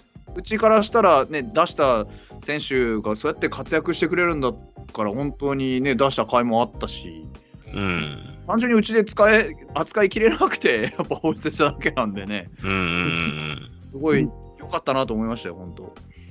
うん。であれですもんね、ちゃんとスカウトの目は間違ってないっていうことになりますからね。こういうね、そのうちにちょっと扱う度量がなかっただけで、全然ね、あの実力はあったわけですからね。うん。ただね、あの、タイラーを見てて思ったのが、はい。あの、せ8回に投げてた時は、あの割と安定してたんですけど、やっぱり9回になった途端に、結構、あの、ゼロは続いてたんですけど、ふ東京不安定になったんですよ。そうですね。だからあれはね、やっぱり、その9回っていう、やっぱりそこまで意識するもんなんやなっていうのと、まあ、彼のやっぱりこう、心根の優しさみたいなところが、やっぱりちょっと垣間見えて、ちょっとメンタル的に抑えずっとやらすのは、ひょっとしたらきついんかもなって、その時見てては思いましたけどね。なるほどですね。うねん。えじゃあ、本気で侍ジャパンの話になるんですけど、うん8回タイヤが9回紅林にしようとしてるのかな。で出てましたね、記事が。ねえ、それがこの前、巨人戦だったかな確かそうだったんですよ。びっくりして、安定すると思いますけどね。安定するかな。やり慣れてるからっていうあこーそとでうなしのょ。かな。ううんん、あの、少なくとも平を抑えは、僕はあまりよろしくないんじゃないかなとは思いますね。じゃあなんですけど、おタイラー抑えはファイターズでも打てちゃいますからね。うんそう言われてみるとそうか。もうこういう言い方はあれなんですけれ ども、加藤いやいや、でもまあ、あの本当にそうそれぐらいやっぱ安定感的に見れば、うん、僕は栗林君の方が良かったなって思いますけどね、あの抑えに関しては。うん。全然だから、その平がうんぬんっていうのはその、やっぱ適正って言ったら変ですけど、ね、適材適所考えたら、どっちの方が経験豊富で、どっちの方がその実績あるかって言われたら、やっぱりね、抑えの場面で記録残してきた、ね、栗林君と、その主にセットアッパーで使われながらっていうところで記録作った平だったら、やっぱりそういう風に起用した方がそうですね。うんいいと思いますけどね。うん。では続きまして、6月15日、えーセ・パ交流戦は、えー広島東洋カーブがせ埼玉西武ライオンズに、えー勝ったことにより1試合残して、セ・リーグは49勝47敗11分けと、2009年以来12年ぶり2度目の勝ち越し決定。 うん。 2度目ですよ、勝ち越しが。 セリーグの12年ぶり。皆さん、これ、誰のおかげだと思いますかいや、うちが大橋引っ張ったぞ。ええー、えーパ・リーグがいやいやいやいや、最後の残りの3試合、全部負けてたら、セ・リーグが負け越したのにかかわらずよ、我々西武にそしてははしたんですよ、セ・リーグのために、カープが、まあ、カープ広島というカープ 突然恩着せがましいたやいやいやいやもうね、尾形政権では大事な試合は全て落としてきたと言っても過言ではないけれども、 3勝しかしてないけどね。唯 一、3本当に大事な試合勝しかしてないんですけど、うち交流戦。いや、いいんです。その3勝のうちのこの1個が本当に大事な試合だったわけ。もうセ・リーグが負け越すか勝ち越すかのね、い瀬戸際を、他のチームが頑張ったわけだから、 そうでねすけど、 46試合、46勝は他のチームが稼いでくれたわけですよ。唯一褒められるところだと思うよ、僕、カープが。で、46分の3しかないんですよ、うち。赤点、赤点やね。でも必ず勝勝たねばならないところで勝ったわけですから。不思議なロジックや。いや、勝勝たなあ かん試合はもっとあったと思いますけどね、僕は。話題出なかったけど、あの、コロナ騒動が大変でしたから。コロまナあまあまあまあの件もありましたから ね。いや、でもここは誇って僕、唯一いいと思うけどね、前半戦で。まあ、いけないとは言わないですけど、そんな鼻高々されても困るなって。だから、そうホークロスさんは悔しいでしょ。やられたと思ったでしょ。いや、まあ、そろそろ、まあ、 うち今年やられたなって思えるほどいい成績残してんだ勝ち越したチーム何やねん。よな、ぐらいの感覚でしたよ。いや、あれ、西武負けてたら、せ西武と、ん前、西武に2連敗してたら、最後、日ハム戦だったんですよ。そうですね。で、日ハムに負けたらってってなってたら、怖かったから、本当西武に勝ってよかったんですよ。そうかも。日ハムと本当にガチでやんなきゃいけなかったからね、あの試合は。いやーあのだから、最下位とか、まあ、リ5位と、ああの時どっちも最下位だったから、最下位同士で、あの、セ・パのあの勝ち越しと負け越しが決まるっていうね、そ恐う。ろしいところに行きそうだったんですよね。うん心を、アップキャストでは誇りましょう。そこは誇るよ。三勝だからな。はい。で、えー6月20日ですけども、えーカープのコルニエルが d n a 戦で、えー大谷翔平に並ぶ NPB 最速タイの165キロをマーク。早かったっすね。あ早かったっすね。大谷の方が早く見るんだけどな。あんえ、あんなに早かったんですかうん。まあ、スピードガンの表示なんでね。そうそうそう。まあまあ、当てにならん部分もあるとは思いますけど、まあまあ、にしても早低めい。だったけどね、コルニエルは高めの球でしたね。そうう。そうそうんうん。まあ東京ドームですからね、まあ、いろいろからくりがあるでしょうから、あの球場は。そうですね。あるある。ちょちょっとあの、マウンドとあのホームベースが近いとかね。うん、18.44ないかもしれない、18.4しかないかもしれない。 微妙に。か風が吹いてたんだよ、きっとものすごいそう風 そうが。そうそうエアコンついてたか。うんだ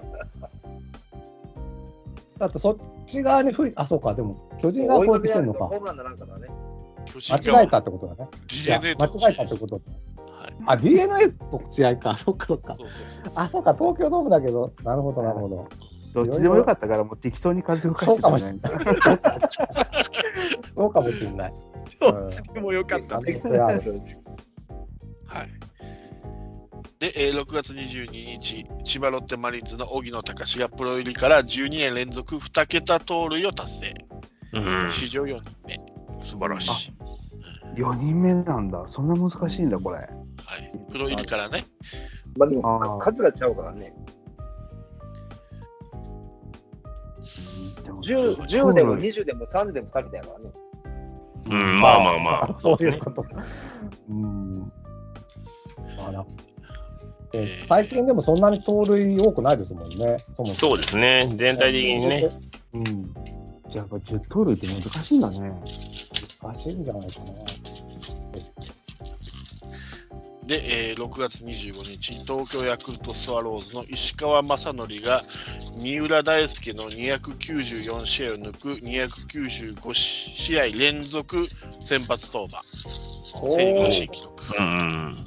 ヤクルト7だよな。息が長いですね、石川も。いやー、素晴らしいですね。でもやっぱり野村とか石川みたいのってそういう風になるんですね、ピッチャー。 野村みたい。 いやいやいや、だ息かはら長い。使いどころっていうと。うんああ、まあそうですね。うで、えー6月28日、えー西武の平がプロ野球タイ記録となる38試合連続無失点、えーよ翌々7月1日には39試合、プロ野球新記録となる39試合連続無失点。うん。はいで、えー、えっと、7月2日、埼玉西武ライオンズの佐々木健が対オリックス・バファローズで、1回表、先頭打者の福田周平に頭部デッドボールを与え、先発投手でプロ野球史上初の打者1人目、同史上最年少の、あ増史上最小の3級で危険級対象うん。 切ない記録だな。あっという間に。そうですね。で、えー7月4日、阪神タイガース佐藤輝明が1試合に5三振。史上19人そういえばそんなことも19人目。完全にストップしたね。はいえー7月6日、えー埼玉西武ライオンズの平海馬が、えー、ジャム戦で9回裏に失点し、連続試合無失点のプロ野球記録が39でストップ。うん。うん、埼玉スタルヒン球場ですね。さすがにチャームや。いや、本当に、あの、記録ストップに 定評のある。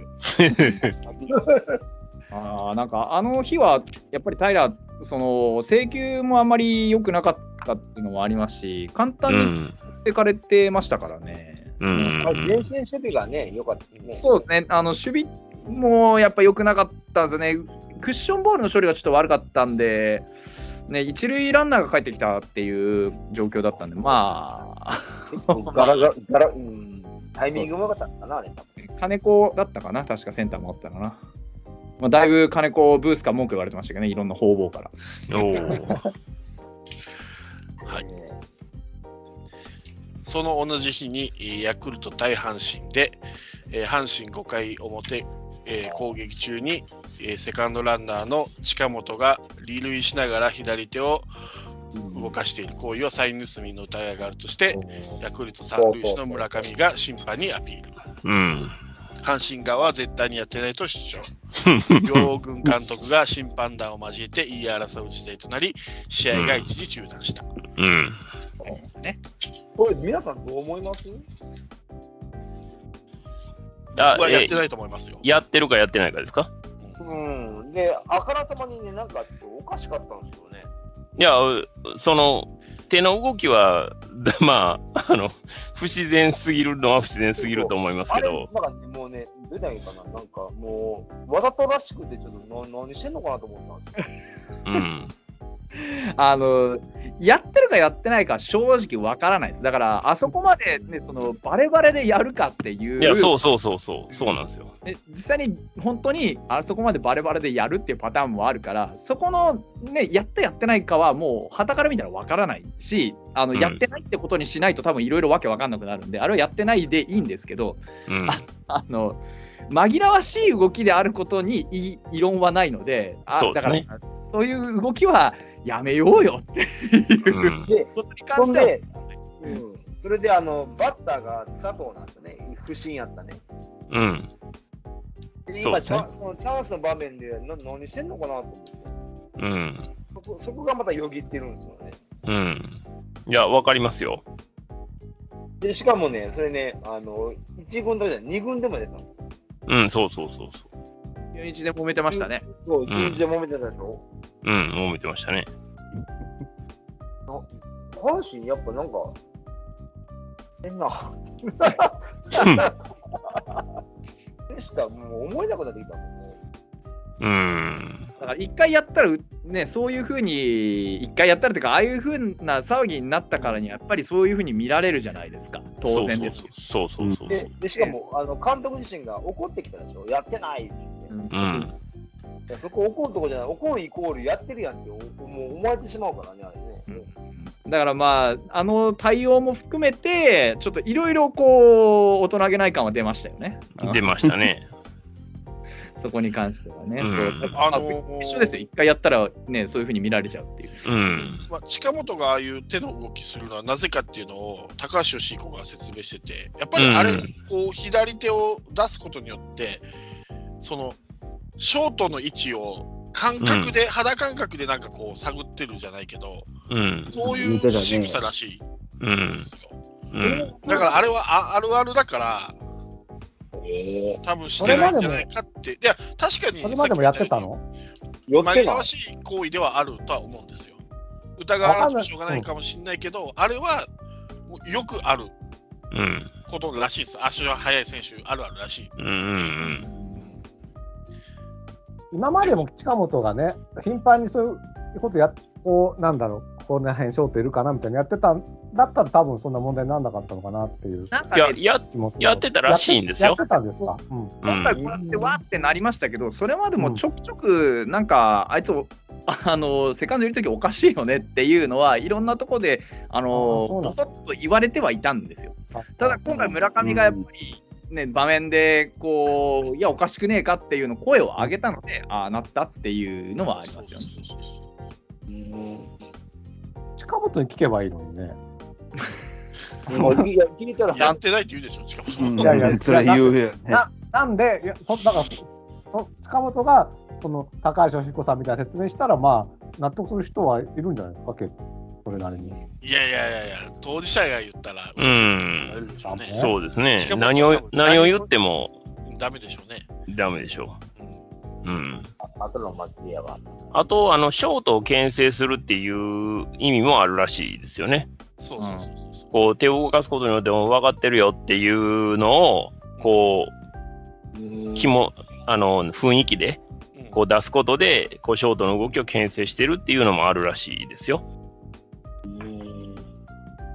ただ、まあ、あの、やってるかやってないかに関して言うと、まあ、本当正直分からへんとは思いますけど、あのやらな語れへんねやったらもうやらんでええわと僕はファンとしては思います。。ああ、それはそうですよね。うん、それで、たとえ優勝したってね、そうですよう。んしっくりこないですよね。まあまあ、あの、それは監督もそういうふうに言ってたらしいですけど、そんなことして勝っても嬉しくないって言ってたらしいですけど、あのうんそんな疑いかけられてまでと、そんな勝ってほしくは僕はないですけどね。うん。もし、まあ、やってるとしたらですよ。うんうん、そんなことはする必要はないですよ。はい。だってそんなことしなくても佐藤は打てるんですからうだ。三振もする けど。三振もそれはもう山のようにしますけど。本当そうですよ。だから、僕なんか3連覇、3連覇なんて言ってるけど、2016は本当に勝ち取ったと思ってるんですよ。うん。でも2017、18ってバティスタがいたんですよ、カープには。結構白くて。うん、僕、それって結構、すごくしこりに残っていて、うん。彼がいたから優勝したって言われたくないなって思うけど、なんとなく自分の中にその気持ちもあるっていうところが、あの、筋肉状況剤を使ってたかもしれないっていうね、疑いがあった。うんうんうんうんバティスタが、うん。うん。だからやっぱりね、そんなことしてファンが嬉しいわけないっていうことを本当分かってほしいですね。いや本当にまあやってたとしたら。うんですしね。ううん。だから、そんなことまでせな語れへんねやったら、そうそうじゃなくそうて、もっと別のことを磨いた方がいい。うん。う。そうん本当そう思やし佐藤に例えばあれをこうサインをもし送ってたとしてそれを彼がその打つ前に瞬時に捉えてそうそういうふうに打ち返せる技量があるとは僕は思えない、まだそこまでの技量はないと思ってるんでただの雑音にしかならなならないと僕は思うのああでう。しかも、内角だよって言って、内角構えたんで、ピッチャー投げたボール、外角行ってましたも んね。そうそうそうそうそう全く何の意味もないサインでも、もし盗んでたとしてもあったんだけど、まあね、ただだから、コースをその教えることがどこまでどうなんかっていうのは、そのやってる本人らにしかわからないと思いますけど、うんうん、まあ、ゲゲームとかで、やっぱこっち来るよって言ったら、打てるよ。打てますよ僕はね。あゲームね、ま全く、全く分かんないで、投げる瞬間までどっち来るか分かんないよりも、打つ前にこっちに、こっちの方に願ってるよみたいな、丸いのが出てた方が打てますよ、やっぱり。ゲームでね。ゲームでね。うん、それはやっぱりリアルでもそうなんじゃないですか。いや、それはまあインコースとアウトコースで分かるだけでも大きいでしょうけど、うんいや、もしやるとしても、あんな分かりやすいことややらないでしょいやまあまあ例えば、ヘルメットに手当てるとか、ね、膝に手当てるとか、なんとでも分からんやり方ってあるじゃなあいでするかある、あるんですよ。だから技術的な意味で、そのなんつうか、駆け引きの中で、そういう、まあ、サイン盗みとは言わないまでも、こう、なんですか、ギリギリのラインを攻めることって、多分あると思うんですよ、そのね、ゴミ箱叩くわけじゃあるまいし、なんかそういう、ね、なんかこう、あからさまじゃない方法で、何かしらの駆け引きが行われることって、僕は技術の一つだと思ってるんです。うん、だからうん、そそういうところはいいと思うんですけど、だからやっぱり、あのーまあ、変な話ですけど、バレちゃったからにはごめんしないといけないよねっていうのは、多分最低限のルールだと思うんですよ。うんうんうん。紛らわしいことしてごめんなさいって普通に言っそとうけば、そうそう。こんなことにはならなくても、わざわざ、ね、火種を大きくするような騒ぎにした対応がまずかったっていうだけいで。や、それはそうですね。それはもう、まあ、全くその通りですよ。だからまあ実際にそういうこともまあねその、まあ、ないあるかないかで言えば多分こううっすら何かしらあるんだろうし、ううんんうんうんまあうそん。のその存在は一応ないものとして扱って、ねうんいるからこそ今この公平性というかいろんなものが保たれてるわけだから。そこに、ね、対するこうなんか疑義を挟まなきゃいけなくなるようなあからさまな真似だけはやめようねっていうまあね話の流れだと思うんですけど、そうですね。だから、あの、まずその、紛らわしい動き云々ということと、その事後の、えーまずい対応はいはいはい。とっていうのは、やっぱり、あの、切り離して考えないといけない。なんかいろんなと思うんですよおっちゃにしちゃいけないんですよね。そううん。そうそうそうその行そう為。の良し悪しっていうのはもうあの論ずるに値しないじゃないですか。もうそ悪しうそうそう、全くその通りです。はいそ。だからそこはもうそれをやそういうふうなことが行われていましたっていうふうには絶対できないからそれはうもう。うんん、そうだそからうそうこの問題とその後の対応とっていうのはやっぱりちょっと切り離して考えないとなかなか議論もねこうごちゃごちゃになってわけわかんなくなっちゃうと思うんですよね。そうなんですよ。で、だからその後の対応が、フォックストロットさんがおっしゃるように、そのまずい、まあ僕ももちろん見ててまずいと思うし、あの、そういう、言うたら、ああいうことしかできひん、その幼稚さっていうのが、その後の試合の涙に僕はつながってると思ってるんですよ。うん。そうですね。んそうそう。だから、やっぱりそれは言うても、やっぱりそのベンチの未熟さうんだと僕は思いますよ。少なくとも矢野監督の未熟さだと思いますね。うん、それはまあ否めないですよね。うん。ただ、これ未熟って言っても、監督の世界で、まあ、3年目っていうね、だけであって、年齢で言うたらええ年なわけですよ。まあそうですねそうですね。ううんんやっぱりね、これは野球しかやっぱりやってこなかった人の弊害、やっぱりめっちゃ出とるなと、僕はやっぱ見てて思うんですよ。なるほどな。うん、やっぱりね、ちょっと野球やるのはね、まあ、これからまあじ野球人口少なくなってくるとは思いますけど、野球はやっぱ野球やるだけじゃなくて、そうですね。もうもう本当に一般常識も何もかも含めて、教育としてやらないと、なんとかバカはいけないですよね。ダメ、ダメ、本当ダメ。ダメダメですよ。うん、だからこんなにその阪神ファンも阪神ファン以外の人もみんな嫌な思いをしてるわけですよ。うんそうじゃなくてあそうか変な動きしとったごめんなっていうことで申し訳ないとうち徹底させるからっていうその一言で終わるわけじゃないですか。うん、やってないって信じと信じてほしいと。でもちろんこれからはそういう一切動きはさせないから申し訳なかった高津監督申し訳なかった村上申し訳なかったそれでええわけじゃないですか。そうですね。それができないっていうのは、やっぱりもう、うーん、ちょっと人としてっていう部分ですよね。やってるなって思われてしまってもしゃあない、あれは。これがまたね、ちょうど似てるのが、うちあのうちとね、ヤクルトがあのデッドボール、ああ、や、や、やじね。うん、当てて、その後にもう一球ぶつけろみたいな、で、両軍があの争ったんですけど、その時はやっぱうん佐岡さんはね、ちょっとなだめるような感じで、高津監督をやってたんですけど、そこの差もちょっとあるのかなと思って、こううん監督性格じゃないけど、まあ、佐々岡さんはどっちかといえば優しい温厚なタイプうん。で、矢野あの矢野監督はもうイケイケのタイプっていううん感じなんだろうなと思って。まあ、イケイケっていうかね、こう、調子乗りっていう感じなんですよ ね。関あの関西のあれで言葉で言うと調子乗りなんですよ。 はいはいはい一ビってるんです よ。そうそうそうそう、1ビリなんですよ。ビビりでもそう。1ミリの調子乗りなんですよ。だから、もう自分に寄っちゃって、もう、ああやってその後の試合で涙流しちゃったりするんですよ。本当にね、やっぱ、あの、人として未熟やなっていうのは、まあ、誰が見ても思うんじゃないですかね。はいレうんレベル、レベル1の選手が、あの、かせあの最高の鎧を着て戦っているようなもんでああ、そうそうそうそうそうそうそそうなんですよう。そんな感じですね。そうすごいあの買い買い与えてもらって、もうこれもこれもって、まあ、お姫様プレイさせてもらって、で、調子乗ってる感じですね。まあ、でも確かに、あの矢野監督がその場に泣いた場面って、栗山監督は絶対涙流さないよなっていうのはありますね。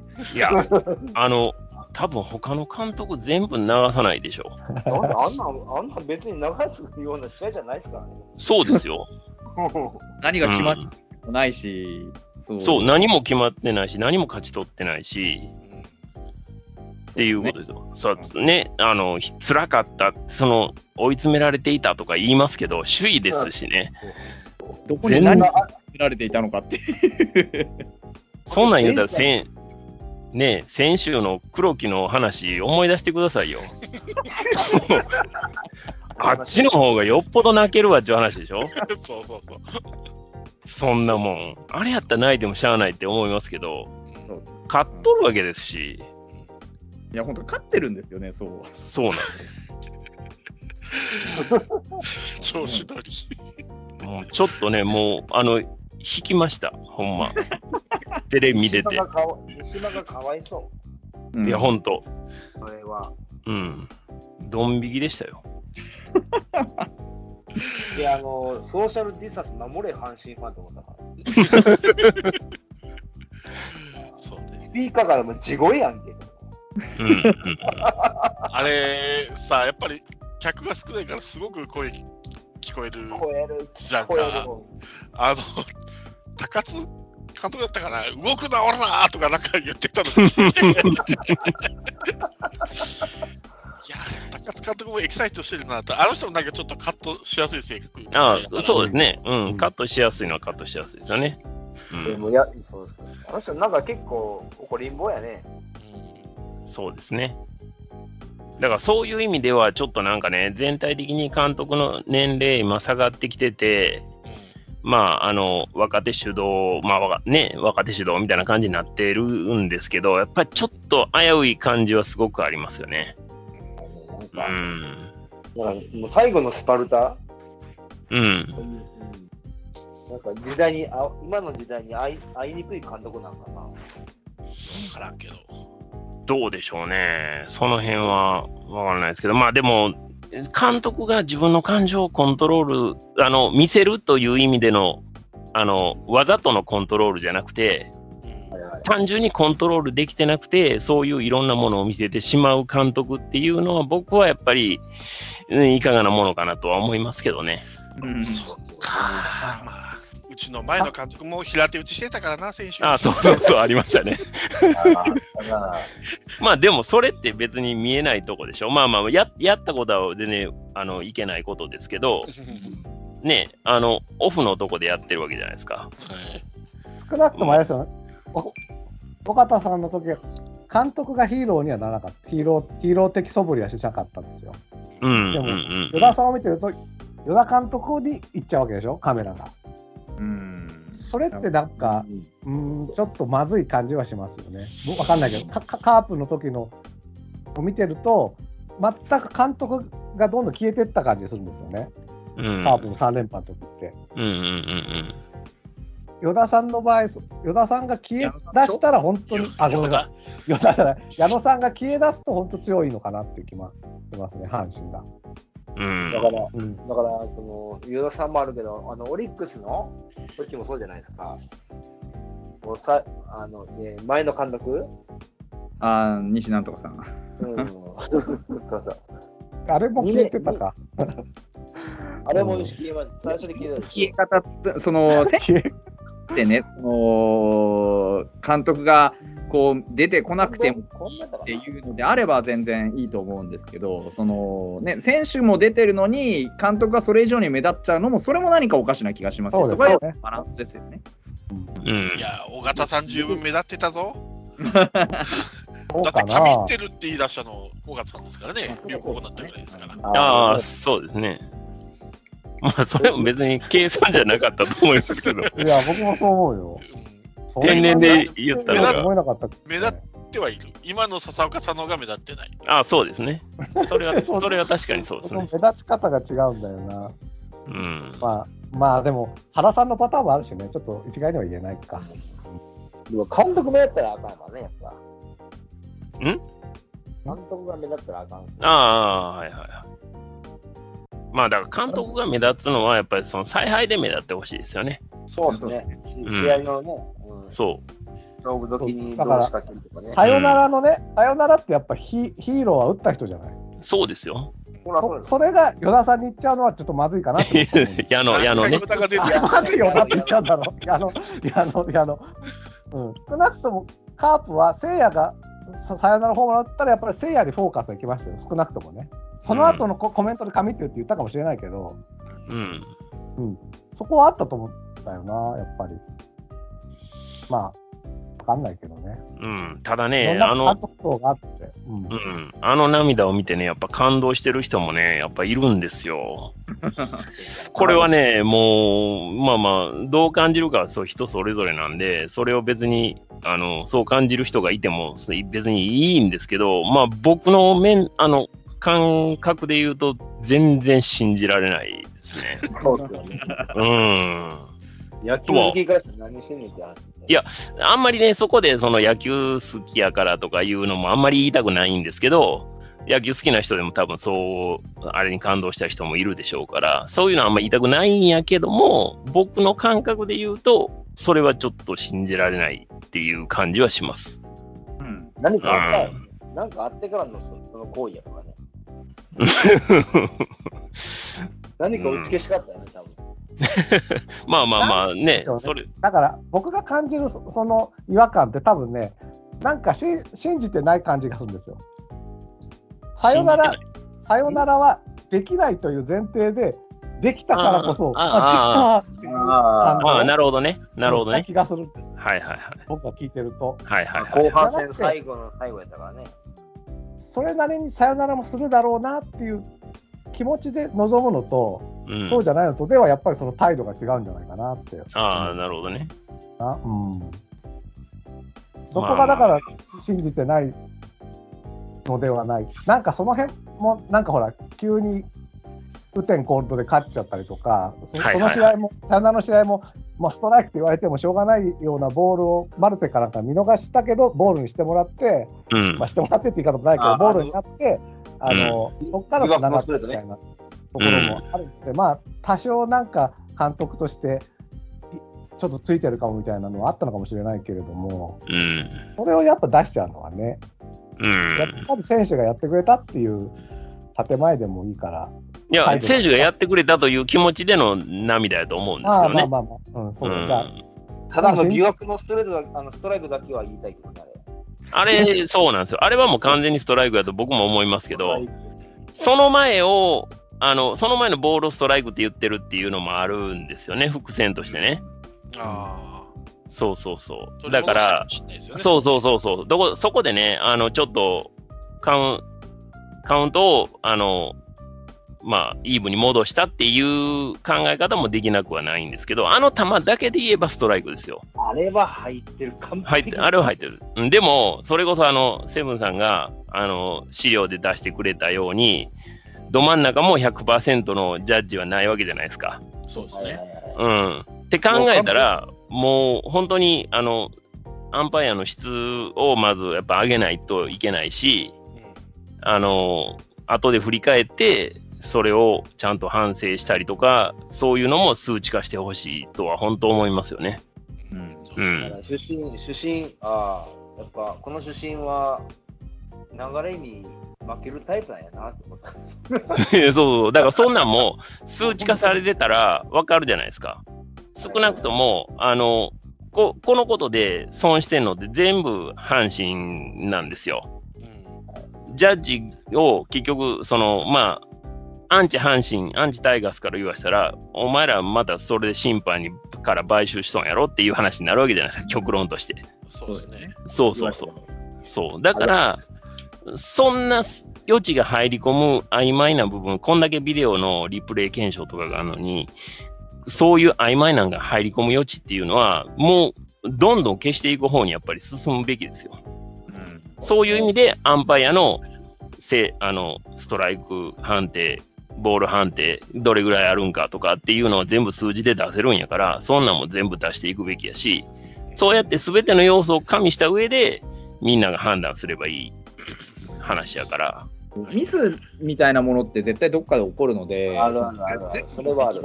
っていうのはあるんですけど、ただゼロにする方向に努力はし続けないといけないよねっていうところは絶対担保してほしいですよね。そうですね。あるある。あとサッカーで言えば、主審はと少なくともヨーロッパのリーグなんかで言えば、あのバルサとマドリーの試合なんかやと、この主審はバルサの試合では、あの笛今シーズン何回笛で何回バルサが負けてますとか、何回マドリーが勝ってますとかっていうのをちゃんとやっぱり数字で出るんですよ。うんああ、そうなんだ。そういうのをやっぱりもっと出すべきですよ。うんそしたら、あの例えばタイガースとジャイアンツの試合でこの球審の時は、タイガースこんだけ勝ってます、ジャイアンツこんだけ負けてますとか、その逆とかいうのがあれば、やっぱり見る方の幅広がるじゃないですか。そうですね。ああ、今日こいつかってなったら、そこでまた楽しめるわけでしょ。そうですね。気持ちが一個乗っていくわけやから。まあまあ出すべきデータを出してないっていう NPB の姿勢は絶対ありますよね。 絶対ある。それはまあのアンパイアをやっぱり守るっていう気持ちが強いんでしょうけど、そんな守られたアンパイアって技術の進歩ないと思いますよ。 た。もっと厳しいですよ。ヨーロッパのプロリーグの審判って。まあそうでしょうね。う向んこ。うはもう、あだから、あの、その、あのどう言ったらいいかな、そのクレームのレベルが違うから、日本とは。うんそうそうそうそう。暴動暴動が起きるからね。いやそうそう。まあ、そんだけ、その、ね、あの、しこう、熱心に見てるっていうのもあるし、で、それの根拠は、そういういろんな数字がやっぱり、下にはあったりするから、うん。僕ね、あと、いあと一個気になったのがあるんですけどね。はい。あの、ツーアウトで、ランナー三塁を追って、うん。で、打席に立つじゃないですか。はいで、まあ、内野ゴロ、P ゴロでもいいですよ。うん。そしたら、ピッチャーはファーストに、まあ、ピッチャーゴロやったら、ファーストにふわーん投げるじゃないですか。で、ショートはショートで、ボール投げるじゃないですか。ショートは、あの、セカンド、セカンドでボール投げる投げるじゃないですか。うん。で、取ってアウトになってチェンジじゃないですか。うん。その間に、サーサードランナーが思いっきりスライディング、スライディングかまして、セーフって判断でき、し、しよう、しようことはできんかなできないです。できないです。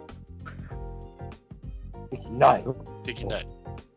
だって、アウトが成立してますから。あランナーが先に帰ってきても、アウトが成立してるからダメなんですよ。あだからそれは取取った時点でしょ、うんベースで。そうだよ。ですよね。その前に走ってスライディングしたらセーフになるっていうことを多分誰も気づかないんじゃないですか。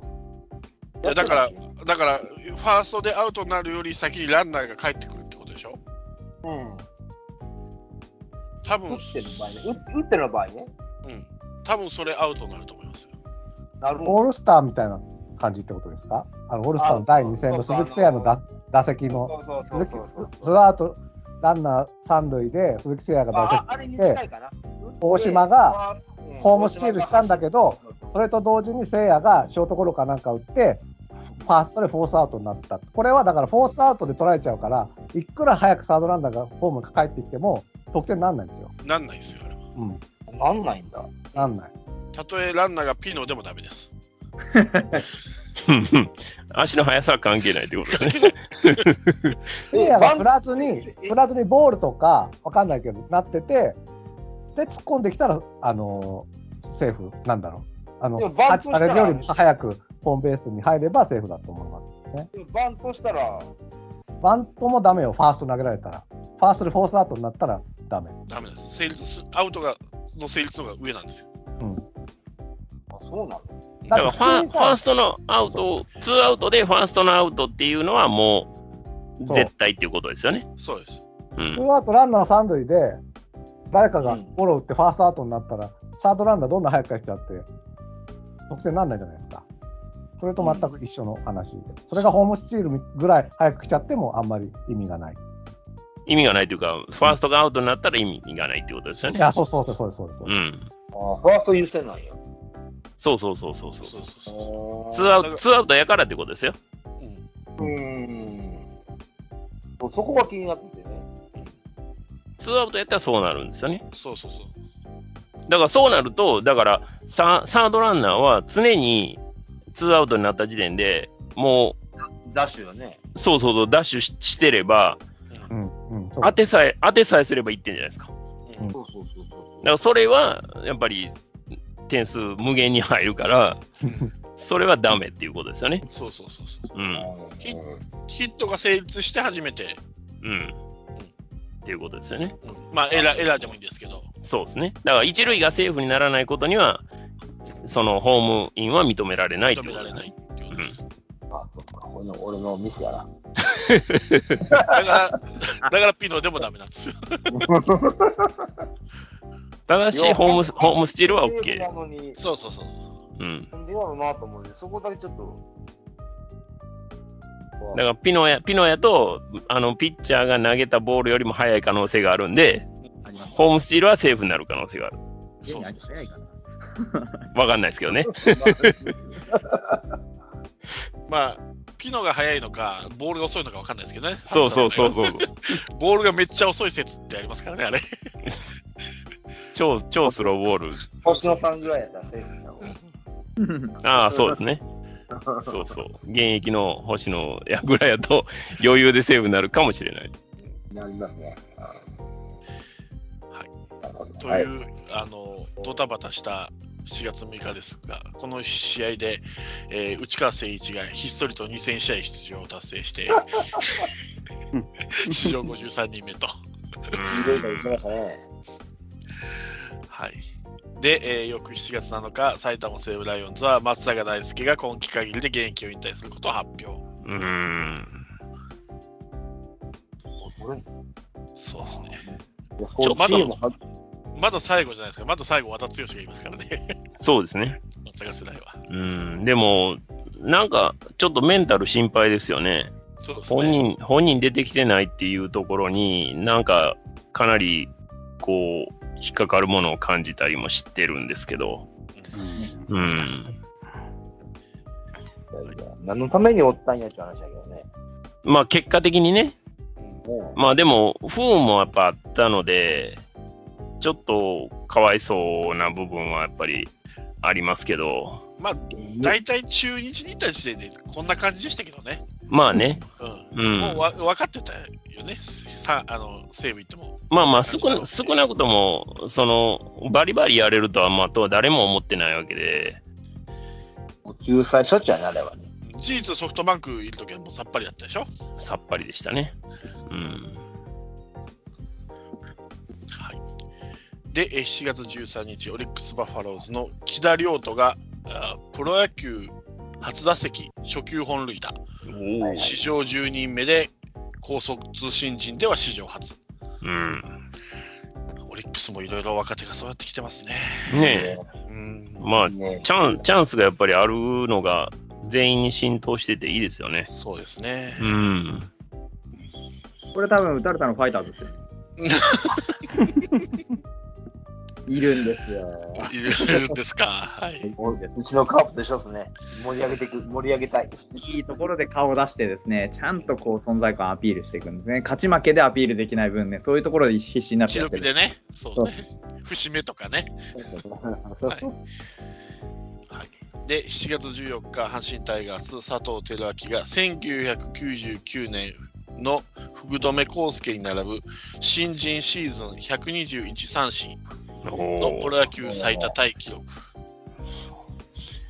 更これ新プロププロ 野球記録何個なんですか三振。ブライアントでしょ確かそうでに。すねおー近鉄のブライアント。 200 200いくつだったんですね、うん確か。 ?200。うん。まあ、超えてほしいですね。いや、でも実際、まあ、振って結果出してるから、試合に出てるってことの証ですか別に不明よ活でも躍してもしなくても目立ちますよね、彼って。だからそういう意味ではスター性があるんでしょうね、やっぱり。ああ、そうですね。うんうん。大丈夫これからもっと三振増えますから。いや、まあまあ増えるでしょまだ半分ですからね。う。うん、まだ半分ですからね。で今ちょっとお、ちょっと今修正で落ち気味やからちょうどいいですわ。修正あのー、今自分のフォームちょっと修正してるああ、ああ、ああはいはいはいはい。あそれが治る前まず結構三振すると思うんですよ。うん。ただね、やっぱりボール球を振りすぎるのは、あの低めをね。うん、低めも高めもね。高めはもうほほんまのボール球振りよるからね。そうそうそうそう。だから、まあもうちょっとね、あの余裕持って打席に立ってもらえたらとは思いますけど、焦ってるってすぐ焦ってるってもう丸見えやからね今ね。うん、でまあ結構ね悔しさもねこう打った後にあ振った後に出たりよくしてるんでまあなんかねもうちょっとあのどっしり構えてたら多分ピッチャーは結構厳しいと思うんでまああんまり自分のことばっかりにこうアップアップにならない方がいいかなとは思いますけどはいはいはい、では、えー7月16日、オールスター第1戦で、えーこの試合で阪神タイガース、近本が、えー2019年のに第2戦からまたぎ7打席連続安打、オうんールスター新記録、うんまた、えー、読売ジャイアンツの、えービエイラが8回裏に大谷翔平の162キロを抜くオールスター最速の163キロをマーク。うんえーで、第2戦では、えーっと、タガース佐藤輝明がオールスター史上5人目となる新人本塁打。うん目立ちますね、やっぱり。 目立ちますねはい。はい、4月26日、えー西武ライオンズは、えーエルネスト・メヒアが自主対談を申し入れがあり、えーこれを受けてウェーバー工事の手続きを行ったことを発表。今日でしたっけ発表うん今日ですね。そうですね。ねはい。びっびっくりしましたけどそうですね。急にですもんね。うんまあ、実際ちょっと成績もなかなか残せてないところに来て、ね、あのこれだけオールスター休み、まあ、オリンピックブレイクかがあって、試合もなければっていうところで言うと、何のためにいるのかって話になってきますからね。そうですよね。うん特に、あの、ね、西武ライオンズは、あの、父の日に、ね、助っ人が、あの、の人たちのために、粋な VTR 作って流してたじゃないですか。そうですね。うん。だから、あれで余計にこう、なんか、ね、里心に、こう、火がついたっていうなるほど。気持ちもしないではないですけどねそう。ですね。家族との時間がって言ってますからね。うん。巨人だもから、いましたよね。確か。巨人のスモークね。スモークか。うんいやまあねやっぱか日本人の感覚とはまた違う、うんねみんな家族であの常にいないとっていう感覚はやっぱりアメリカとかね中南米の選手の方が強いと思うのでそうですね。無理は清谷教えてあれよ、清 谷。そうか今日今日でもあのまだ家族と一緒にいますからそういう意味では気持ちは一緒かもしれないですね。そうそう。家族の時間をうん大切にしこてるれかやらこれからじゃあ、そうです家族らだな。そうそうですね。家族らですなまあでもそういう意味で言うと、あの、タイガースはこのブレイクの間にきみんな帰国していいよっていう話になって、うんつ。で、帰国してるんですよ。で、えっ、と、あいつだけ、ロハスだけはもう帰ってきたのかな。はいはいはで、2週間の隔離に今入ってると思うんですけど、い。うんやっぱケツに火がついてる外国人はやっぱり ちゃんと立場分かっとるなっていうので、多分2、3日しかいないんですよね、向こうに。なるほどそれはなかなか見上げたもんやなと思いましたけどね。いですね。とんぼ返りですからね、本当に。なんかジュニアなんてついて家族がもう一番大事そうなの。そうそうそうそう。でもそんなん言うてられへんって多分なったんでしょうね。シニアに父叩かれたかな。いや、可能性ありますよね。お前帰ってる場合じゃねえぞ、ジュニアうってね。ん。言われたね間違いなく頑張れと。頑張れと。韓国行ってこいよ。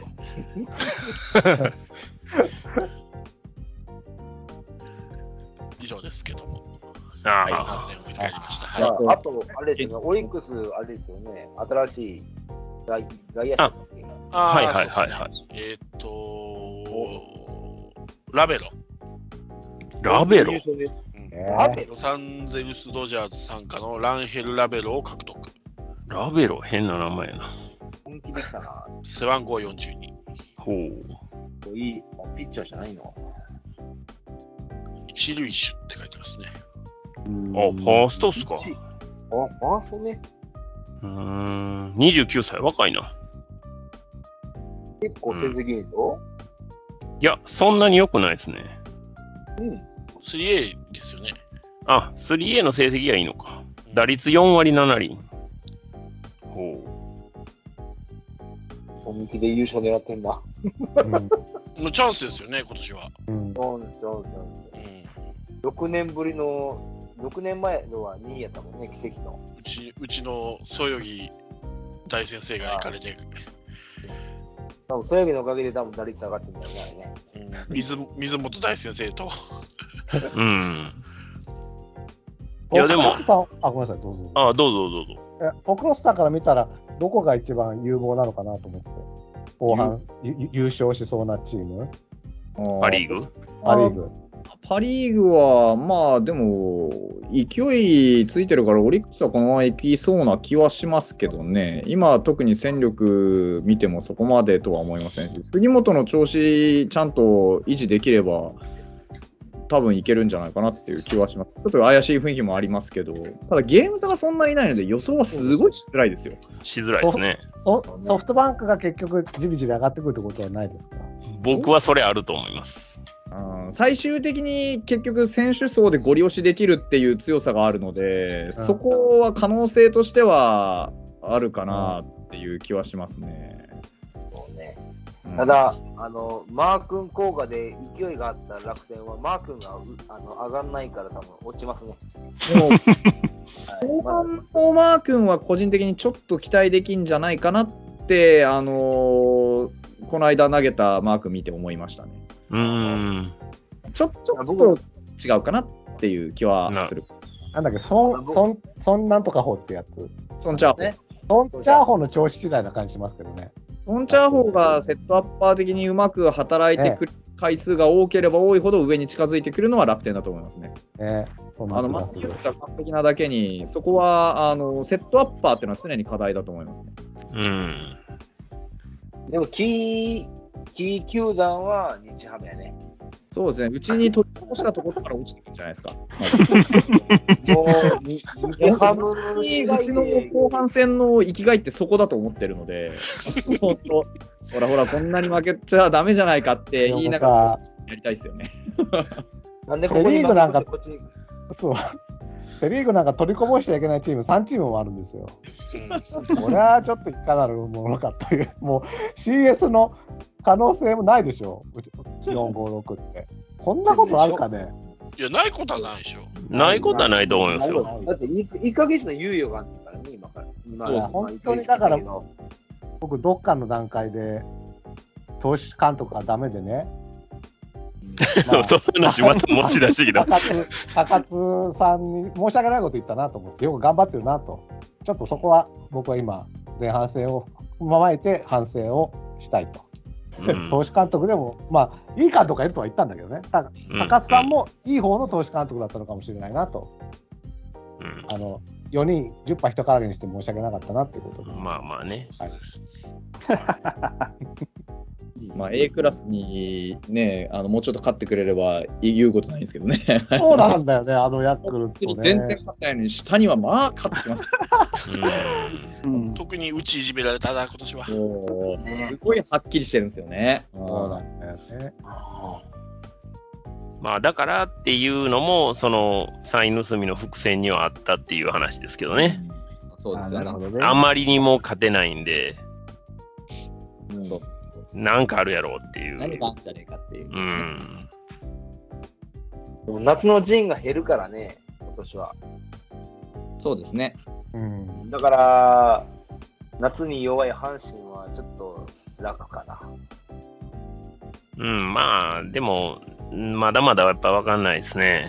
あの、交流戦をいい形で締めくくったんで、僕もさすがにこれはいけるのかとは思いましたが、あそこね。うん、うんまあ、なかなかね、このブレイクがどっちに転ぶか分かりませんけど、うん、なかなか厳しい戦いになりますよね、これからね。楽しみですよ。うん。この1ヶ月の休みって結構でかいんですよね。でかいですうね。んはいでかいんですよ。ただ、この1ヶ月を無にできない選手は多分本当、もしフフリーエージェントでうんフリーエージェント。すかね。はい。フリーエージェントという名の首でしょ。 1ヶ月で成長できない選手って、いや、そんなこと言うと、クイとか本当にどっか行っちゃう よ。そんなこと言ってたら。フリーエージェント取ったんだからさ。やめてほしい。あとね、気になったんですけど、はい。面白い痩せましたよね。そこ、前も言ってたよそんな痩せたんですか痩せえよよ寄せた寄せたもうななんか、見て ないな、そういえば。一回見てください、あの、痩せああのこうあの、あの、久しぶりに勝った時うん。最終最終戦かな。久しぶりに久しぶりに勝った時と、あの、開幕の時の応戦みたいな多分だいぶ痩せてますから、おーこれやばいですよ。あの、ジャクソンぐらいやばいです。 そう。それ言われたらよくわかるわ。うん、ジャクソンぐらい痩せてますから。これ多分もうやばい。今年ちょっと大阪君やばいかなと思って。うんなんか打ってんのかな 冷たいの冷たいもの。多分頭に頭に入ってんじゃん。頭にこう、のしかかってると思うんですよ。 結構やばいですよ。多分10キロ以上痩せてますね、あれ。ただ、絞っただけじゃないのトレーニングで。いやでも10キロ絞ったらやばいですよ。なんか、お立ち台で聖夜にいじられたって書いてますね。大地さんがガリガリにって、しっかりた、しっかり食べますって。大瀬良が言ったっていう。もともと夏バテしやすいですよ、オセラって。うん。だから、でもああそこまで痩せた大空を初めて見た。だから多分そんなに食べなざるそばしか食べれなかったんじゃないですかね、昼飯。 暑いし。いやあそうなんだ。いや、もう次、次の時は多分あれかな。もう、や痩せ焦げて投げられへんなくなる。それはないと思うよ。ないけどね。現役時代のエモヤンぐらい痩せたらおもろいですね。ほうこけてましたからね。小林茂もそうやけど。そうそ小う林茂の方がすごかったですね。ねえ、あんな細いのによう投げてましたよね、ほんま。そうですね、昔の人は。鬼ですね、ほんま。な。あでも今日ののアメリカのアボットはすごかったんだね。あのひょろひょろ感は。ああ、細かったですね。遅かった。うん。相変わらずのフォームだったな名古屋にいるさ、ちょっと大きい像みたいな感じ。なんていうのあー名古屋駅前のね美術館にいるやつ。だから名前、なな、ななちゃんでした。ななんんだでしちたゃん。うん、そうモデル姉ちゃんね。 190ね、あって191あって、ね、足の長いことといっあた、長い長い。いい人形のことでしたよ。ね本当これこそ名古名古屋ドームいかなあかんね。あれをね30何歳まで維持してるんだからね。すごいですよ ね。顔はマストの意味なんですけど。松任谷由実似てるえ。かああ、確かにね。あ僕、全然オリンピック見てないんで、結果知らないですよ。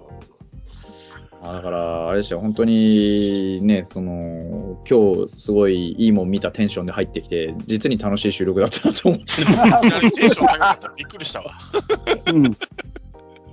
どう胴上げしてましたもんね、一緒にね い。や、そうですね、万歳ってやってましたね。僕も万そ歳しれ、まました。だ、それ、その結果、ポッドキャストで聞きますわ。 いや、でもそこの部分入ってないんで、入って多分入ってない。入ってないですかあ知りあ、こっちでは入ってい。ないよ。うん。ラジオトークの方で入ってるんですか、そうですね。ね、 なるほどね。じゃあ、あの終わった後、ちょっと聞聞かせてもらいましょうか。そうですね。あの、そういえばオリンピックといえば、はい。野球界で急にあの、ON うんと、うん、松井が出てきたのあれはちょっとびっくりしましたね。ああ、うん、聖火ランナー、そうですそうね。ねか。うん、唐突感がすごかったなと思って。まあだから、なんかいろんな、ね、ところのその、その国のいろんな人出てくるっていうあれで、ね、出てきたのびっくりしましたよね、本当確かに。そうだな、なんかい読売が無理やりねじ込んだのかなとか思いながら。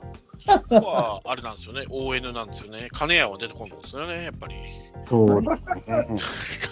記録って言えば金谷もすごいのにな。そうですね。う、うん んすごいですけど、だからそこが人なんじゃないですかね、 結局。まあ、まあ、半分国鉄が入ってるから、あれなのかな。 うんまあね、だからだろうな。野球という世界的にはあんまりメジャーじゃないスポーツのね、国内の、ね、日本っていうローカルな国のうん。人まあをでも出そして、のレジェンドだからいいんじゃないかなと思いますけどね、その国のレジェンドを連れてくるっていう意味で、これまでの,、ねあのー開会式に、じゃあ、ね、誰しもが知ってるスターばっかりだったかって、それそういうわけでもないので、別たにだ僕そはの今まで出てきた人って結構オリンピック競技のレジェンドが出てきたような気がするんですよねかなり昔のなんとかオリンピックの金メダルとかう、んうんうんはいはいはいはいもうね監督としては出てるけど ON とかっうてんうん。選手としてはもう完全に関係ないから 関係ないですね。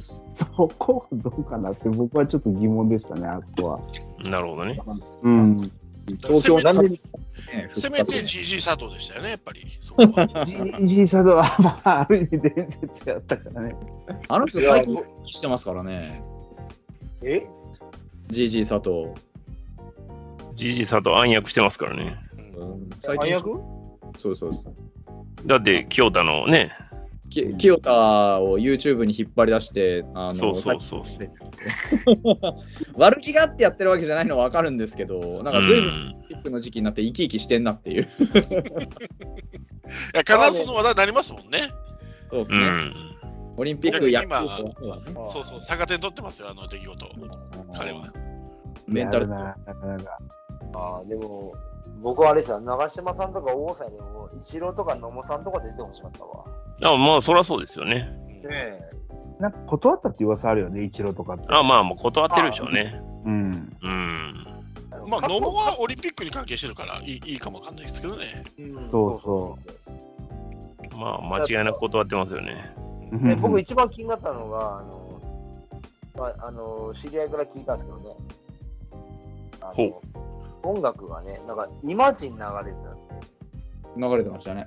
うん。長いですいやイマジンってフランスやんフランスえなんでイマジン、だからあの、ジャ、ジョ、ジャ、ジャンレの、ジョンレの、ジョンジョン・レノンじゃないですよ。ジャジャンレノンはフランスジョン・レノン、ジョン・レノンジ。ャンジャンレノンはフランスです。イギリスでしょうよ。いや、日本やったらさ、なんかもっとさ、あの、すき焼きとか流したらいいんちゃうのとか、そ うんっちの方がいいんじゃないのとかも、なんでそこで、っていうのは聞いたんですけどね。曲上はをさ向い、て歩こうはでも閉会式で流れるかもしれませんよ。うんそれはあの歌詞曲についてはいろいろちょっとトラブルがあったじゃないですか。うあん、全然違う。な、な、何があったか、僕、見てないから全然わかんない。いや、作曲家がね、ああ、そっちことしてたりね、かしてたんで、でも降板したりね、ギリギリで。あもうね、あ、でも、あれはまあ僕僕出したらね、キリがないですよ、あの大あ会でものね。、イマジンはでも、この陽子も関係してるから、ギリセーフよ、あれは。そう ですね。うんそういう意味でいは。いや、マジでマジで。でもね、僕思うんですよ。あのね、もうさ、あの、その、なんか過去に何かやったっていうのは、まあ、まあ、掘り起こせば出るんですけど、まあ、に人間みんなやってますよ。うん、で、で、で、選考委員会が、ね、あなたやってくださいって決めたんだったら、お前らが調べなあかんことやん。いや、そうですよ。そう、ももちろんそうです。そんもちなろんそうそんなん掘り起こされる方で、その掘り起こされるお前の方が責任があるんちゃうかって話そうそうもちろんそうです切りそう、切りましたとかじゃないんですよ。うん、もちろん、もちろんそうです。そその当たり前ができてないんですよ。そう、そうそうですよ。その通りな。のに、そのなんかやめますわ、言って。そんなんおかしいやろ。うん。いや、ほんとそうですよ。だから俺オリンピック見ないの。うん。見たら負けです。もう俺オリンピック見ないだから辞任じゃなくて解任じゃないといけなかったんですよ、あれは。本当は。あれは辞任したでしょ。そうそうそうそう辞任じゃないんですよ。解任しないといけないんですよ。本当そうはそうそう。小林健太郎は解任ですけどね。え えあれも、あれも過保護ですよ。で、周りがみんな評価してるからね。だから日本、だから日本全員が罪してあれば。うんうんお笑いだから。うんうん。そまれあ、をだから、ただね、その、急に出してきたんだよ。あのしまあこっち、そそれは国民は知らないわけ、例えば1年前から彼らでやりますって言ったのに、お小山田圭吾にはこんな過去があるんですよっていうことで、じゃあやめましょうか、変えましょうかってなってったら、それはなってなかなかったら国民のせいかもしれないけど、急に出してきたんだよ。まあね。帰れないことれはね、本当にね、問題ありだから。いや、そうですよ。僕だからいやいもう本当にズバッと頭と終わり全部切って、ドラゴンクエストで初めていきなり入場行使すりゃいいと思ったんですよ。ドラゴンクエスで、2時間で終わり。トいやいや、小山田の件に関しては、あの人前から出てたんですよ、そういう話は。でもいや、あれでしょ。記き記事、記事が出たんじゃなくて、うんその、オリンピックの担当になったのがっていう意味でしょ。そうです、そうですそうです。オリンピッあクの担当になったのが2週間前に発表されたの、我々が知る由ももなかったわけ、国な民るほは。どね。なるほどねだからそれをもとも国と知民らなのかったせいに、それを国民のせいにされるのは、もう本当侵害で、俺のせいじゃねえよって言いたい、本当に組織委員のせいなんだよ。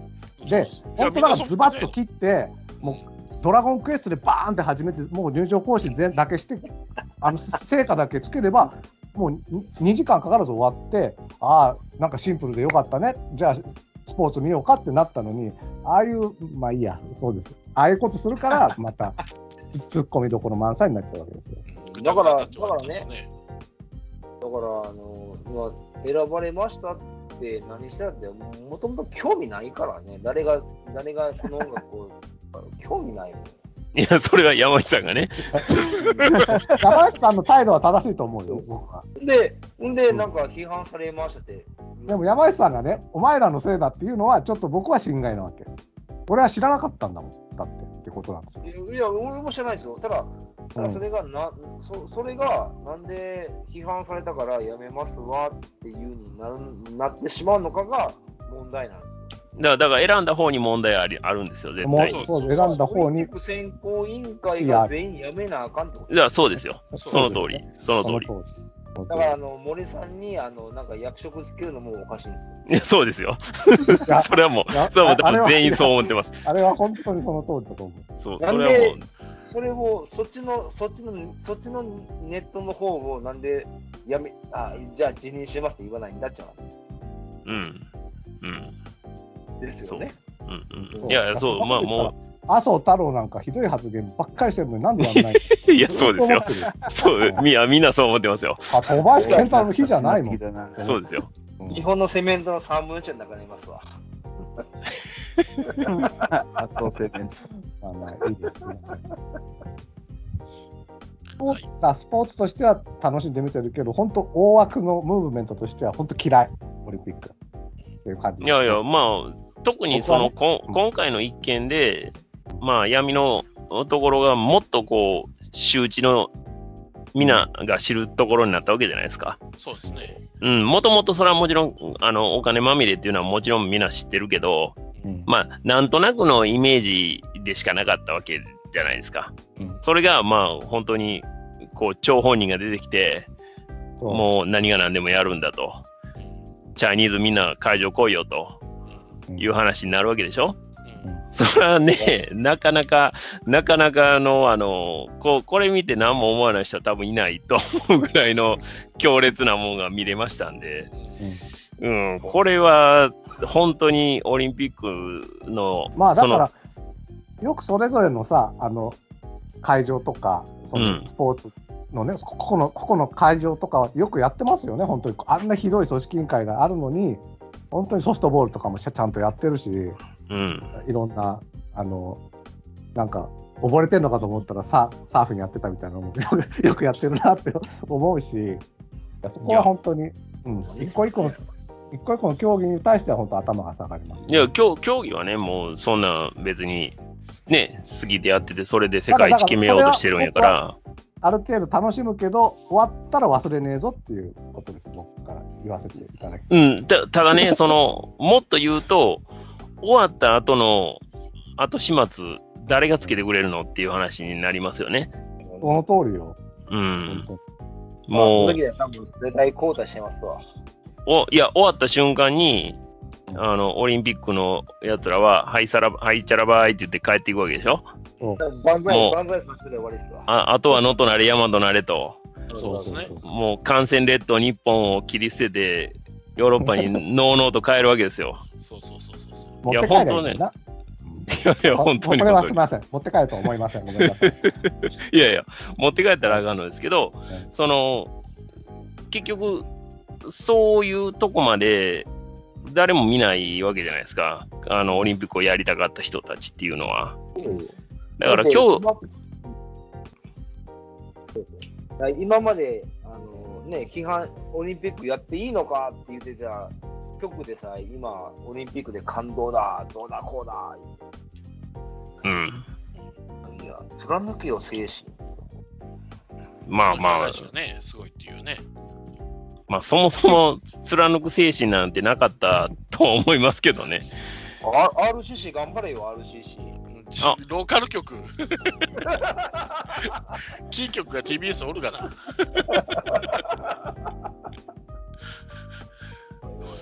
まあだから忘れなければ僕はいいと思ってるんだけどね。忘れますよ、みんな。幸せるって、一瞬だけだって。まあ忘れないって言ったら僕は忘れない。まあ、今回こう、まあ、オリンピックがあって、パラリンピックが終わって、衆院選挙じゃないですか。ここで答え出ますよ。ここいや、それがね、やっぱりほんまに出んのかなっていう感じするじゃないですか。まあ、でもそ、その、あの都議選でやっぱりビビったと思いますよ。日よ、だいぶ日よりましたもん、あれで。無観客にしを増やしたりしてますから、まあね。うん、あれを、あの結果を見てから、急に、いや、い5000人、いや、1万人って言ったのが、急に、いや、無観客でありますって、あの結果を見た途端、日よったんで、うん。結構でかいと思いますよ、都議選の結果って。ただ、ただちょっと予想よりもちょっとやりすぎたかなっていうのはあるけどね。そう。うん。あんま変わらなかった。締めすぎたんだよね、そのやるっていう、多分感染者をへそうと思って、緊急事態出しまくったら、もう限界来て、もう誰も言うこと聞かないですよね。だから締めすぎたんですよ。うん。もうちょっと、こう、穏やかにやっていけば、あまり国民もならなかったのに、ずーっと締め付けて緩めなかったでしょ、特に東京は。うん。だって今も緊急事態宣言中でしそうょ。ですよなんでオリンピックしてんねんじゃん。そうそういや、ほんと、ほんとそうですよ。おっしゃおっしゃる通りですよ。そうそうそう。であの県外の人は来ないでくださいって、あのオリンピック選手、大阪かと大阪とかいろいろ来てるからね、うん県外とかね。うん。うんだって、それあか都んの民ちゃうのもさ、家にいろいろって言ったでしょあ、そうそうですよ。時間家にいろって言ったぐらいだそうかでらす、よ。うん。めちゃくちゃですよでパブリック随分作ってるしね。お前らは家で仕事しろと。オリンピックはや ると。お前ら家で見とけと。でどどさくさまあでもそのぐらいはっきりしはっきりしてくれればいいんですよ、本当に。なんかだらだら、 ねい、やいやや、るのかだやらないのかからもわかせんない責任取りたくないからね。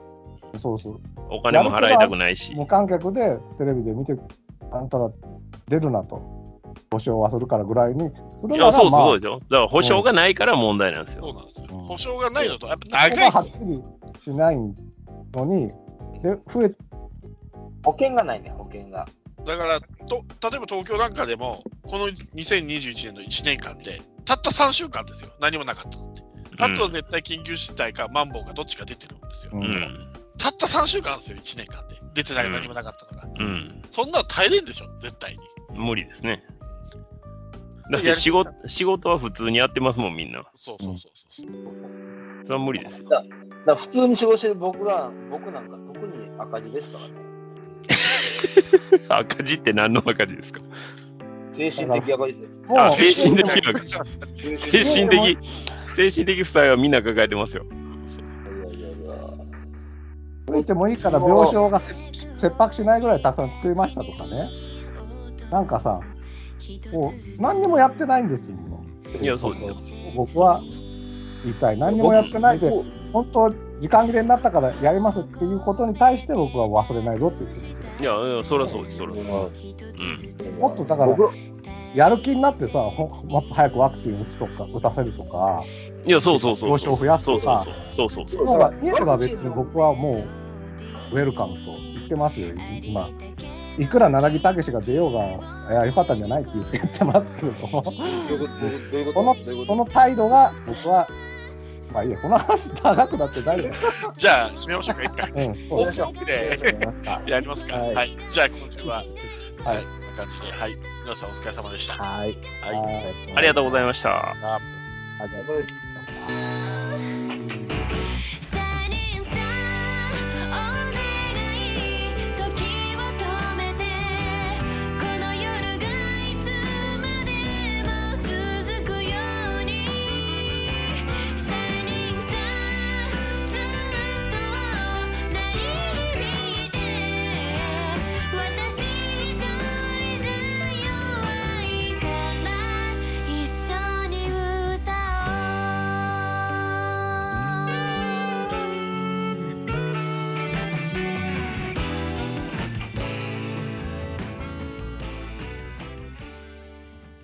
野球時隊野球時だ MC の4です。えー、今年2021年大甲子園復活です。えー、公式サイトの方から応募募集しておりますので、どしどし応募ください。よろしくお願いします。野球時隊